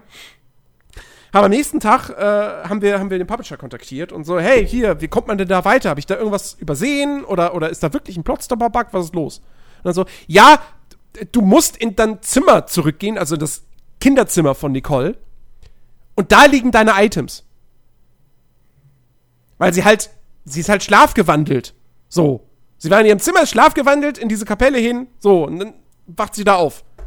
Und ja, es ist irgendwo logisch, dass die Sachen in ihrem Zimmer liegen. Aber was soll ich das wissen? Also, ich, ich, ich, ich saß echt davor und dachte mir so, das kann doch nicht euer Ernst sein. Kann man da nicht irgendwie sowas einspielen wie so, oh, ich muss wohl schlafgewandelt sein. Hm, meine Sachen habe ich nicht bei mir. Aber oh, die sind bestimmt in meinem Zimmer. Nein, weißt du, wie du das elegant machst? Du machst vorher irgendwann eine Szene, wo du ins Bett gehst und deine Sachen irgendwo ablegst. Ja, oder so, ja. Also, also das ist wirklich, da dachte ich echt so, das kann nicht euer Ernst sein, ja. Ja. Das ist wirklich ganz, ganz, ganz, ganz mies. Zumal, da muss man jetzt auch mal noch dazu sagen, das Spiel orientiert sich ja sehr zum Beispiel an sowas wie Gun Home, was ich jetzt leider nie gespielt habe. Aber Gone Home wurde damals total abgefeiert, weil du da auch so ein Haus erkundest und das relativ frei. Du kannst mit ganz vielen Objekten, die kannst du untersuchen und so. Und so bastelst du dir die Geschichte zusammen. Du kannst dieses Hotel hier auch relativ frei begehen. Es bringt nur nichts. weil du kannst einzelne Objekte kannst du näher untersuchen. Das ist aber erstens das Problem, wenn es Textdokumente sind, die sind alle auf Englisch, es gibt keine deutschen Untertitel dafür. Ähm, zweitens, es gibt so viele Gegenstände. Es ist einfach Quatsch, die zu untersuchen, weil das sind Reinigungsmittel. Zigarettenschachtel. Wo ich mir denke, warum kann ich die überhaupt untersuchen? Und du findest die immer und immer wieder. Und denkst du so, was, was hä? Was soll denn das so? Und dann habe ich aufgehört, irgendwelche Gegenstände in die Hand zu nehmen, weil ist ja eh egal. Ja, die Story führt dich da super linear durch. Also es bringt überhaupt nichts, sich da frei umzuschauen. Du hast keinen Grund, irgendwie mal vom Pfad abzukommen. Ähm, auch da wieder dann Potenzial verschenkt. Obwohl, wie gesagt, das Hotel echt schön gestaltet ist. Es gibt auch so, sie arbeiten auch ein bisschen mit Environmental Storytelling, ja, weil äh, du kommst dann da zum Beispiel eben in diese Master Suite, wo der Vater bis zuletzt, bis zu seinem Tod gelebt hat, gehst da ins Badezimmer, überall liegen Medikamente. So, wo du einfach merkst, so, okay, dem ging es halt zuletzt echt schlecht. Ähm, und auch, Nicole als Hauptfigur hat für mich auch halbwegs funktioniert. Es ist kein Charakter, der mir irgendwie länger, längere Zeit im Gedächtnis bleiben wird, aber was zum Beispiel bei ihr ganz gut funktioniert ist, in, in den Gesprächen mit Irving, sie nennt ihren Vater nie Vater, sondern immer beim Vornamen. So, weil sie sich ja voll von ihm distanziert hat. Gleichzeitig hast du dann aber zwischendurch mal irgendwie eine Traumsequenz, so, wo sie von ihrem Vater träumt und zu ihm hingeht und Daddy, ja, also wo du einfach merkst, so, eigentlich ist sie vollkommen distanziert von ihrem Vater und, und, und, und, und äh, nimmt ihm das total übel, was er damals gemacht hat. Auch weil sie dieses Mädchen halt irgendwie überhaupt nicht leiden konnte. Ähm, aber auf der anderen Seite, äh, es ist halt immer noch ihr Vater. So. Und das kann man sich natürlich nicht komplett verdrängen. So. Das ist eigentlich ganz gut gelöst, aber wie gesagt, der Plot ist am Ende des Tages halt echt so größtenteils zum Einschläfern und das ist halt das Todesurteil bei so einem Walking Simulator. Weil der Plot ist das, was du als Verkaufsargument im Prinzip hast. So, wenn das nicht funktioniert, ja, warum soll ich dann das Spiel spielen? Und ähm, deswegen, von mir kriegt Suicide of Rachel Foster echt keine Empfehlung. Das ist halt wirklich so eine, so eine Graupe wie letztes Jahr das Close to the Sun. Und es tut mir gerade echt leid für Dedelic, weil die ja wirklich finanzielle Probleme haben. Ähm, die, die, deren, deren, ähm, die gehören ja einem, einem Verlag aus Köln, glaube ich. Und der will die ja loswerden unbedingt weil er gemerkt hat, so, okay, irgendwie mit diesen Computerspielen verdienen wir jetzt doch nicht so viel Geld. Und ähm, da ist es jetzt natürlich blöd. Also tut es einem ein bisschen leid, wenn wir dann jetzt so ein Adventure rausbringen und ich dann einfach sagen muss, ja, sorry, das ist halt nicht gut. Mhm. Aber naja, ist halt so. Ja. Ja, ist halt so. Ja, ich habe ich hab dazu was gesehen gehabt mal bei, bei, bei Rocket Beans kurz und das sah halt, also die Spielerführung sah da noch schre schrecklicher aus, als, als du sie jetzt beschrieben hast. ähm, wobei ich auch sagen muss, dass es echt unelegant ist, wenn du halt jetzt mal die Map aufmachen musst und rechts unten steht dann irgendwie, geh dahin. So. Ähm, mal übertrieben. Ähm, das könnte man noch anders machen. Äh, soll Spiele gegeben haben, die irgendwie mit Sounds gearbeitet haben oder so. Äh, wer würde sich vielleicht anbieten, wenn man auch irgendwie als eines seiner großen Features, weiß ich nicht, vielleicht was mit Sound hätte. Ähm, gut. Aber ja, irgendwie, es ist halt wirklich so, ach, aber es ist halt auch wieder so ein Ding, warum, ey, wo du angefangen hast, die Grund, die, die Grundvoraussetzung zu erzählen, ne? Irgendwie vom mhm. Vater entfernt, weil die Mutter abgehauen ist, weil der mit einer 16-Jährigen und jetzt die 16-Jährige und oh boah, da hab ich schon gedacht, Alter, warum soll ich sowas spielen, ey? Das, das ist halt nett, also ich meine, ganz ehrlich, ne? Wenn sie das Hotel, wenn sie zurückgekommen wäre zu dem Hotel und dann irgendwie den reichen Geschäftsmann, sich in den reichen Geschäftsmann verliebt hätte, äh, der das Hotel abreißen will und da ein Kaufhaus bauen will, wäre es ein super ZDF-Film. So, das ist halt. Und so ist es halt ein Schweden-Krimi irgendwie, ich weiß nicht. Aber das ist, ich, ich, ohne Scheiß, mit dem Plot bin ich schon so, boah, nee. Es ist so, ach, alle, alles getroffen, ey. Wirklich so, es hätte nur noch gefehlt, dass der Vater schon, wo sie ein Kind war, irgendwie zum Alkoholiker wurde und keine Ahnung, die Mutter sie haut oder so und ach, was weiß ich. Es, es, es verschenkt halt auch Potenzial, weil es auch nicht wahnsinnig viel mit dieser Selbstmordthematik macht. Vielleicht so ein bisschen, um sich selbst zu schützen, so, um da, also das nicht jetzt irgendwie, weil das ist halt ein sehr sensibles Thema, das musst du immer sehr vorsichtig anfassen. Ja, okay, aber dann wähl's halt nicht.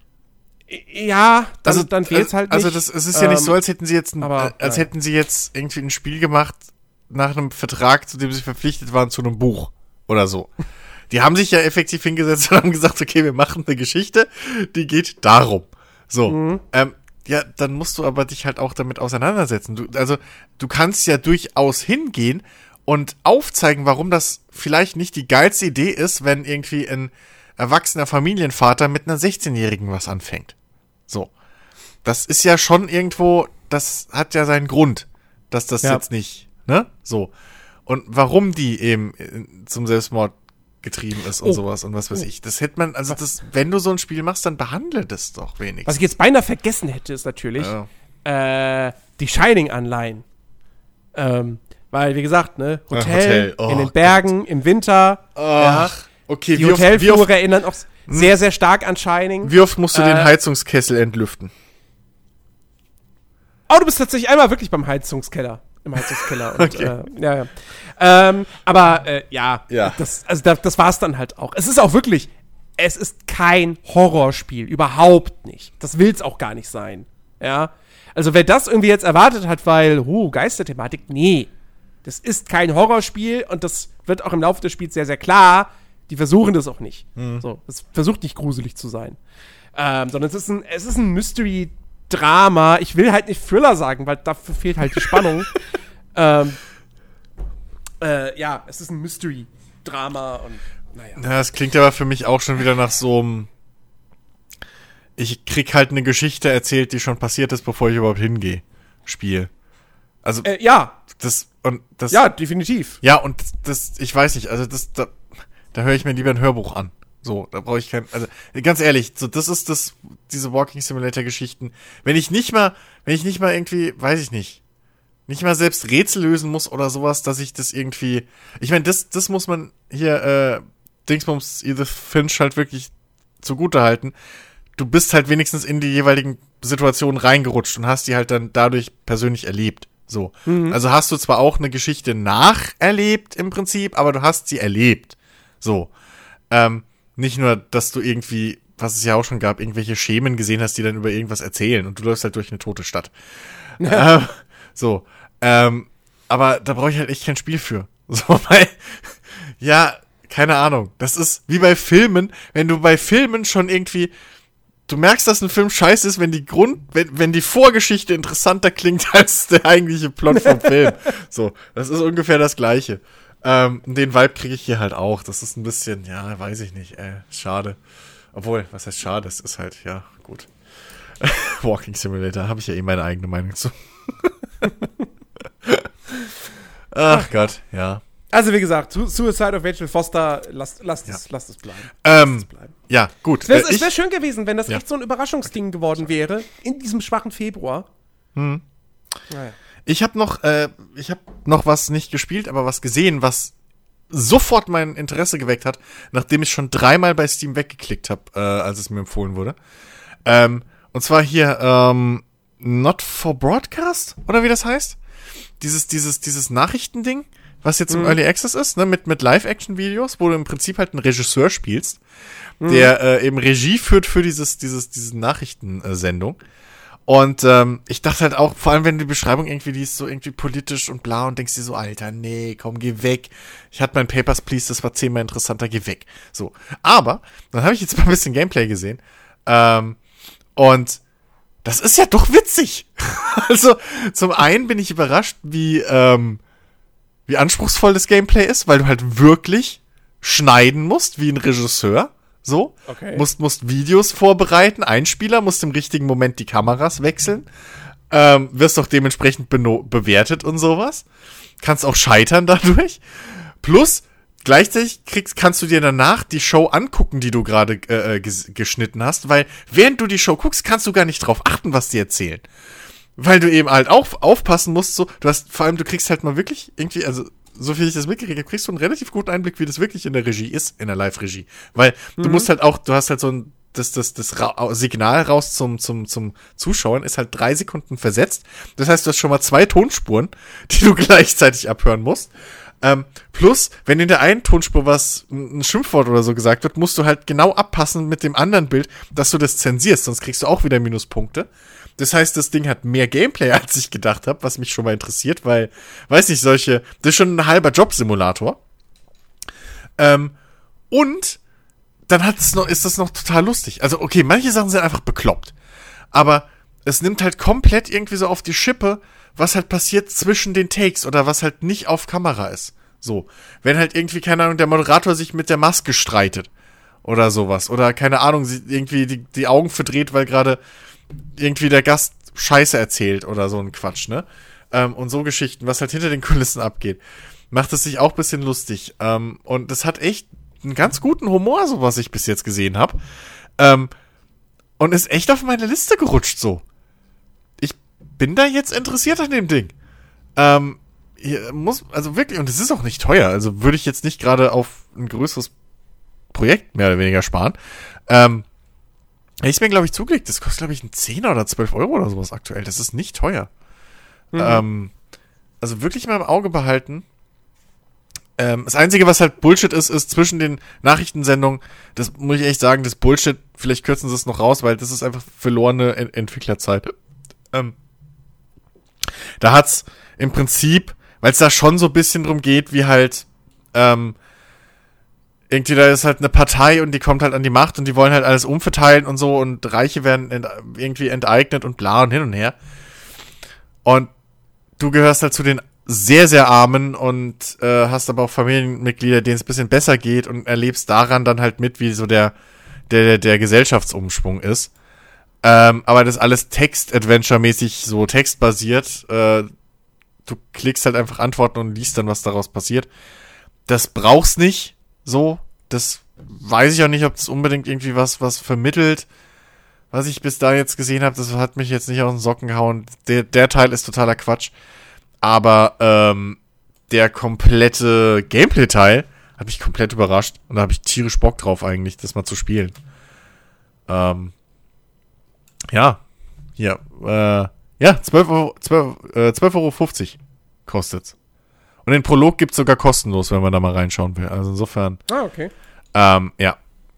Hat mich echt, also das hat mich wirklich komplett überrascht. Ich habe das schon so oft weggeklickt, weil ich halt dachte, okay, das ist wie Papers, Please, nur in langweilig. So. Irgendwie. Ähm, es hat auch noch so ein Besch Okay, eins hat's auch noch, wenn längere Beiträge sind, wo du halt nichts schneiden musst oder so, weil es eine Matz ist, ähm, dann, dann, dann ist da im Prinzip so eine Beschäftigungstherapie-Mechanik drin, wo du halt so ein äh, wie nennen sie es? Ich glaube, du musst halt Sendesignalstörungen ausweichen, indem du einen Regler hoch und runter schiebst, der eine Kugel steuert, die dann durch so ein Labyrinth muss. okay. Total, total. Das ist halt wirklich so eine Mechanik, wo ich auch sagen würde, ey, lass den Scheiß doch raus. Aber ja. äh, der Rest, so, diese ganze Regiegeschichte und so, dann, du kannst auch deine Regie noch aufwerten, weil da gehen dann irgendwann Sachen kaputt. Ähm, und solche Geschichten, also es ist echt nice. So, ich bin wirklich überrascht. Ich bin wirklich mal gespannt, was da noch draus wird aus dem Ding. Ähm, ja, also ohne Mist kann man sich echt mal irgendwie angucken, wenn man mal so was abseits des normalen Shooter- und, und Rollenspiel-Gameplays will. So, mhm. ja. Okay. Dann hier noch, hab, habt ihr noch eine, eine, eine, ja, mehr oder weniger Empfehlung äh, bekommen. Ähm, und ja, wir können uns jetzt einfach nur darauf freuen, dass der Februar vorbei ist, dass der März beginnt ähm, und dass es endlich wieder Spiele kommen. Ja, im März wird wirklich, der März wird so gut. Ja, es kommt jetzt Neo 2. Äh, erstmal, erstmal kommt die Division 2 Erweiterung. Dann kommt Neo 2.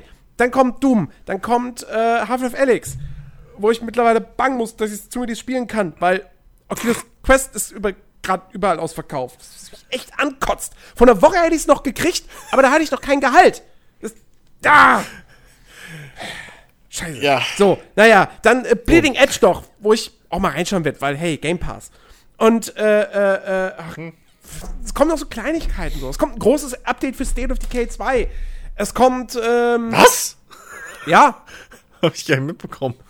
ja, äh, es kommt, das Spiel kommt auf, das Spiel kommt auf Steam, äh, kriegt ein, kriegt ein fettes Update mit einer neuen Karte, mit, ähm, äh, auch ein paar noch so Verbesserungen und so. Ich Okay. habe das jetzt nicht mehr genau im Kopf. Die Grafik wird ein klein wenig verbessert. Ähm, und äh, so, soweit, wenn ich das richtig verstanden habe, werden auch die, die, die, äh, die ganzen DLCs, die werden, sind jetzt einfach dann komplett gratis für alle, die das Spiel schon haben. Ach, so, okay. Also dieser Story-DLC und cool. äh, Ja. so. Ähm, und es kommt, ja, wie gesagt, und es erscheint auf Steam. Okay. Äh, also das kommt Okay.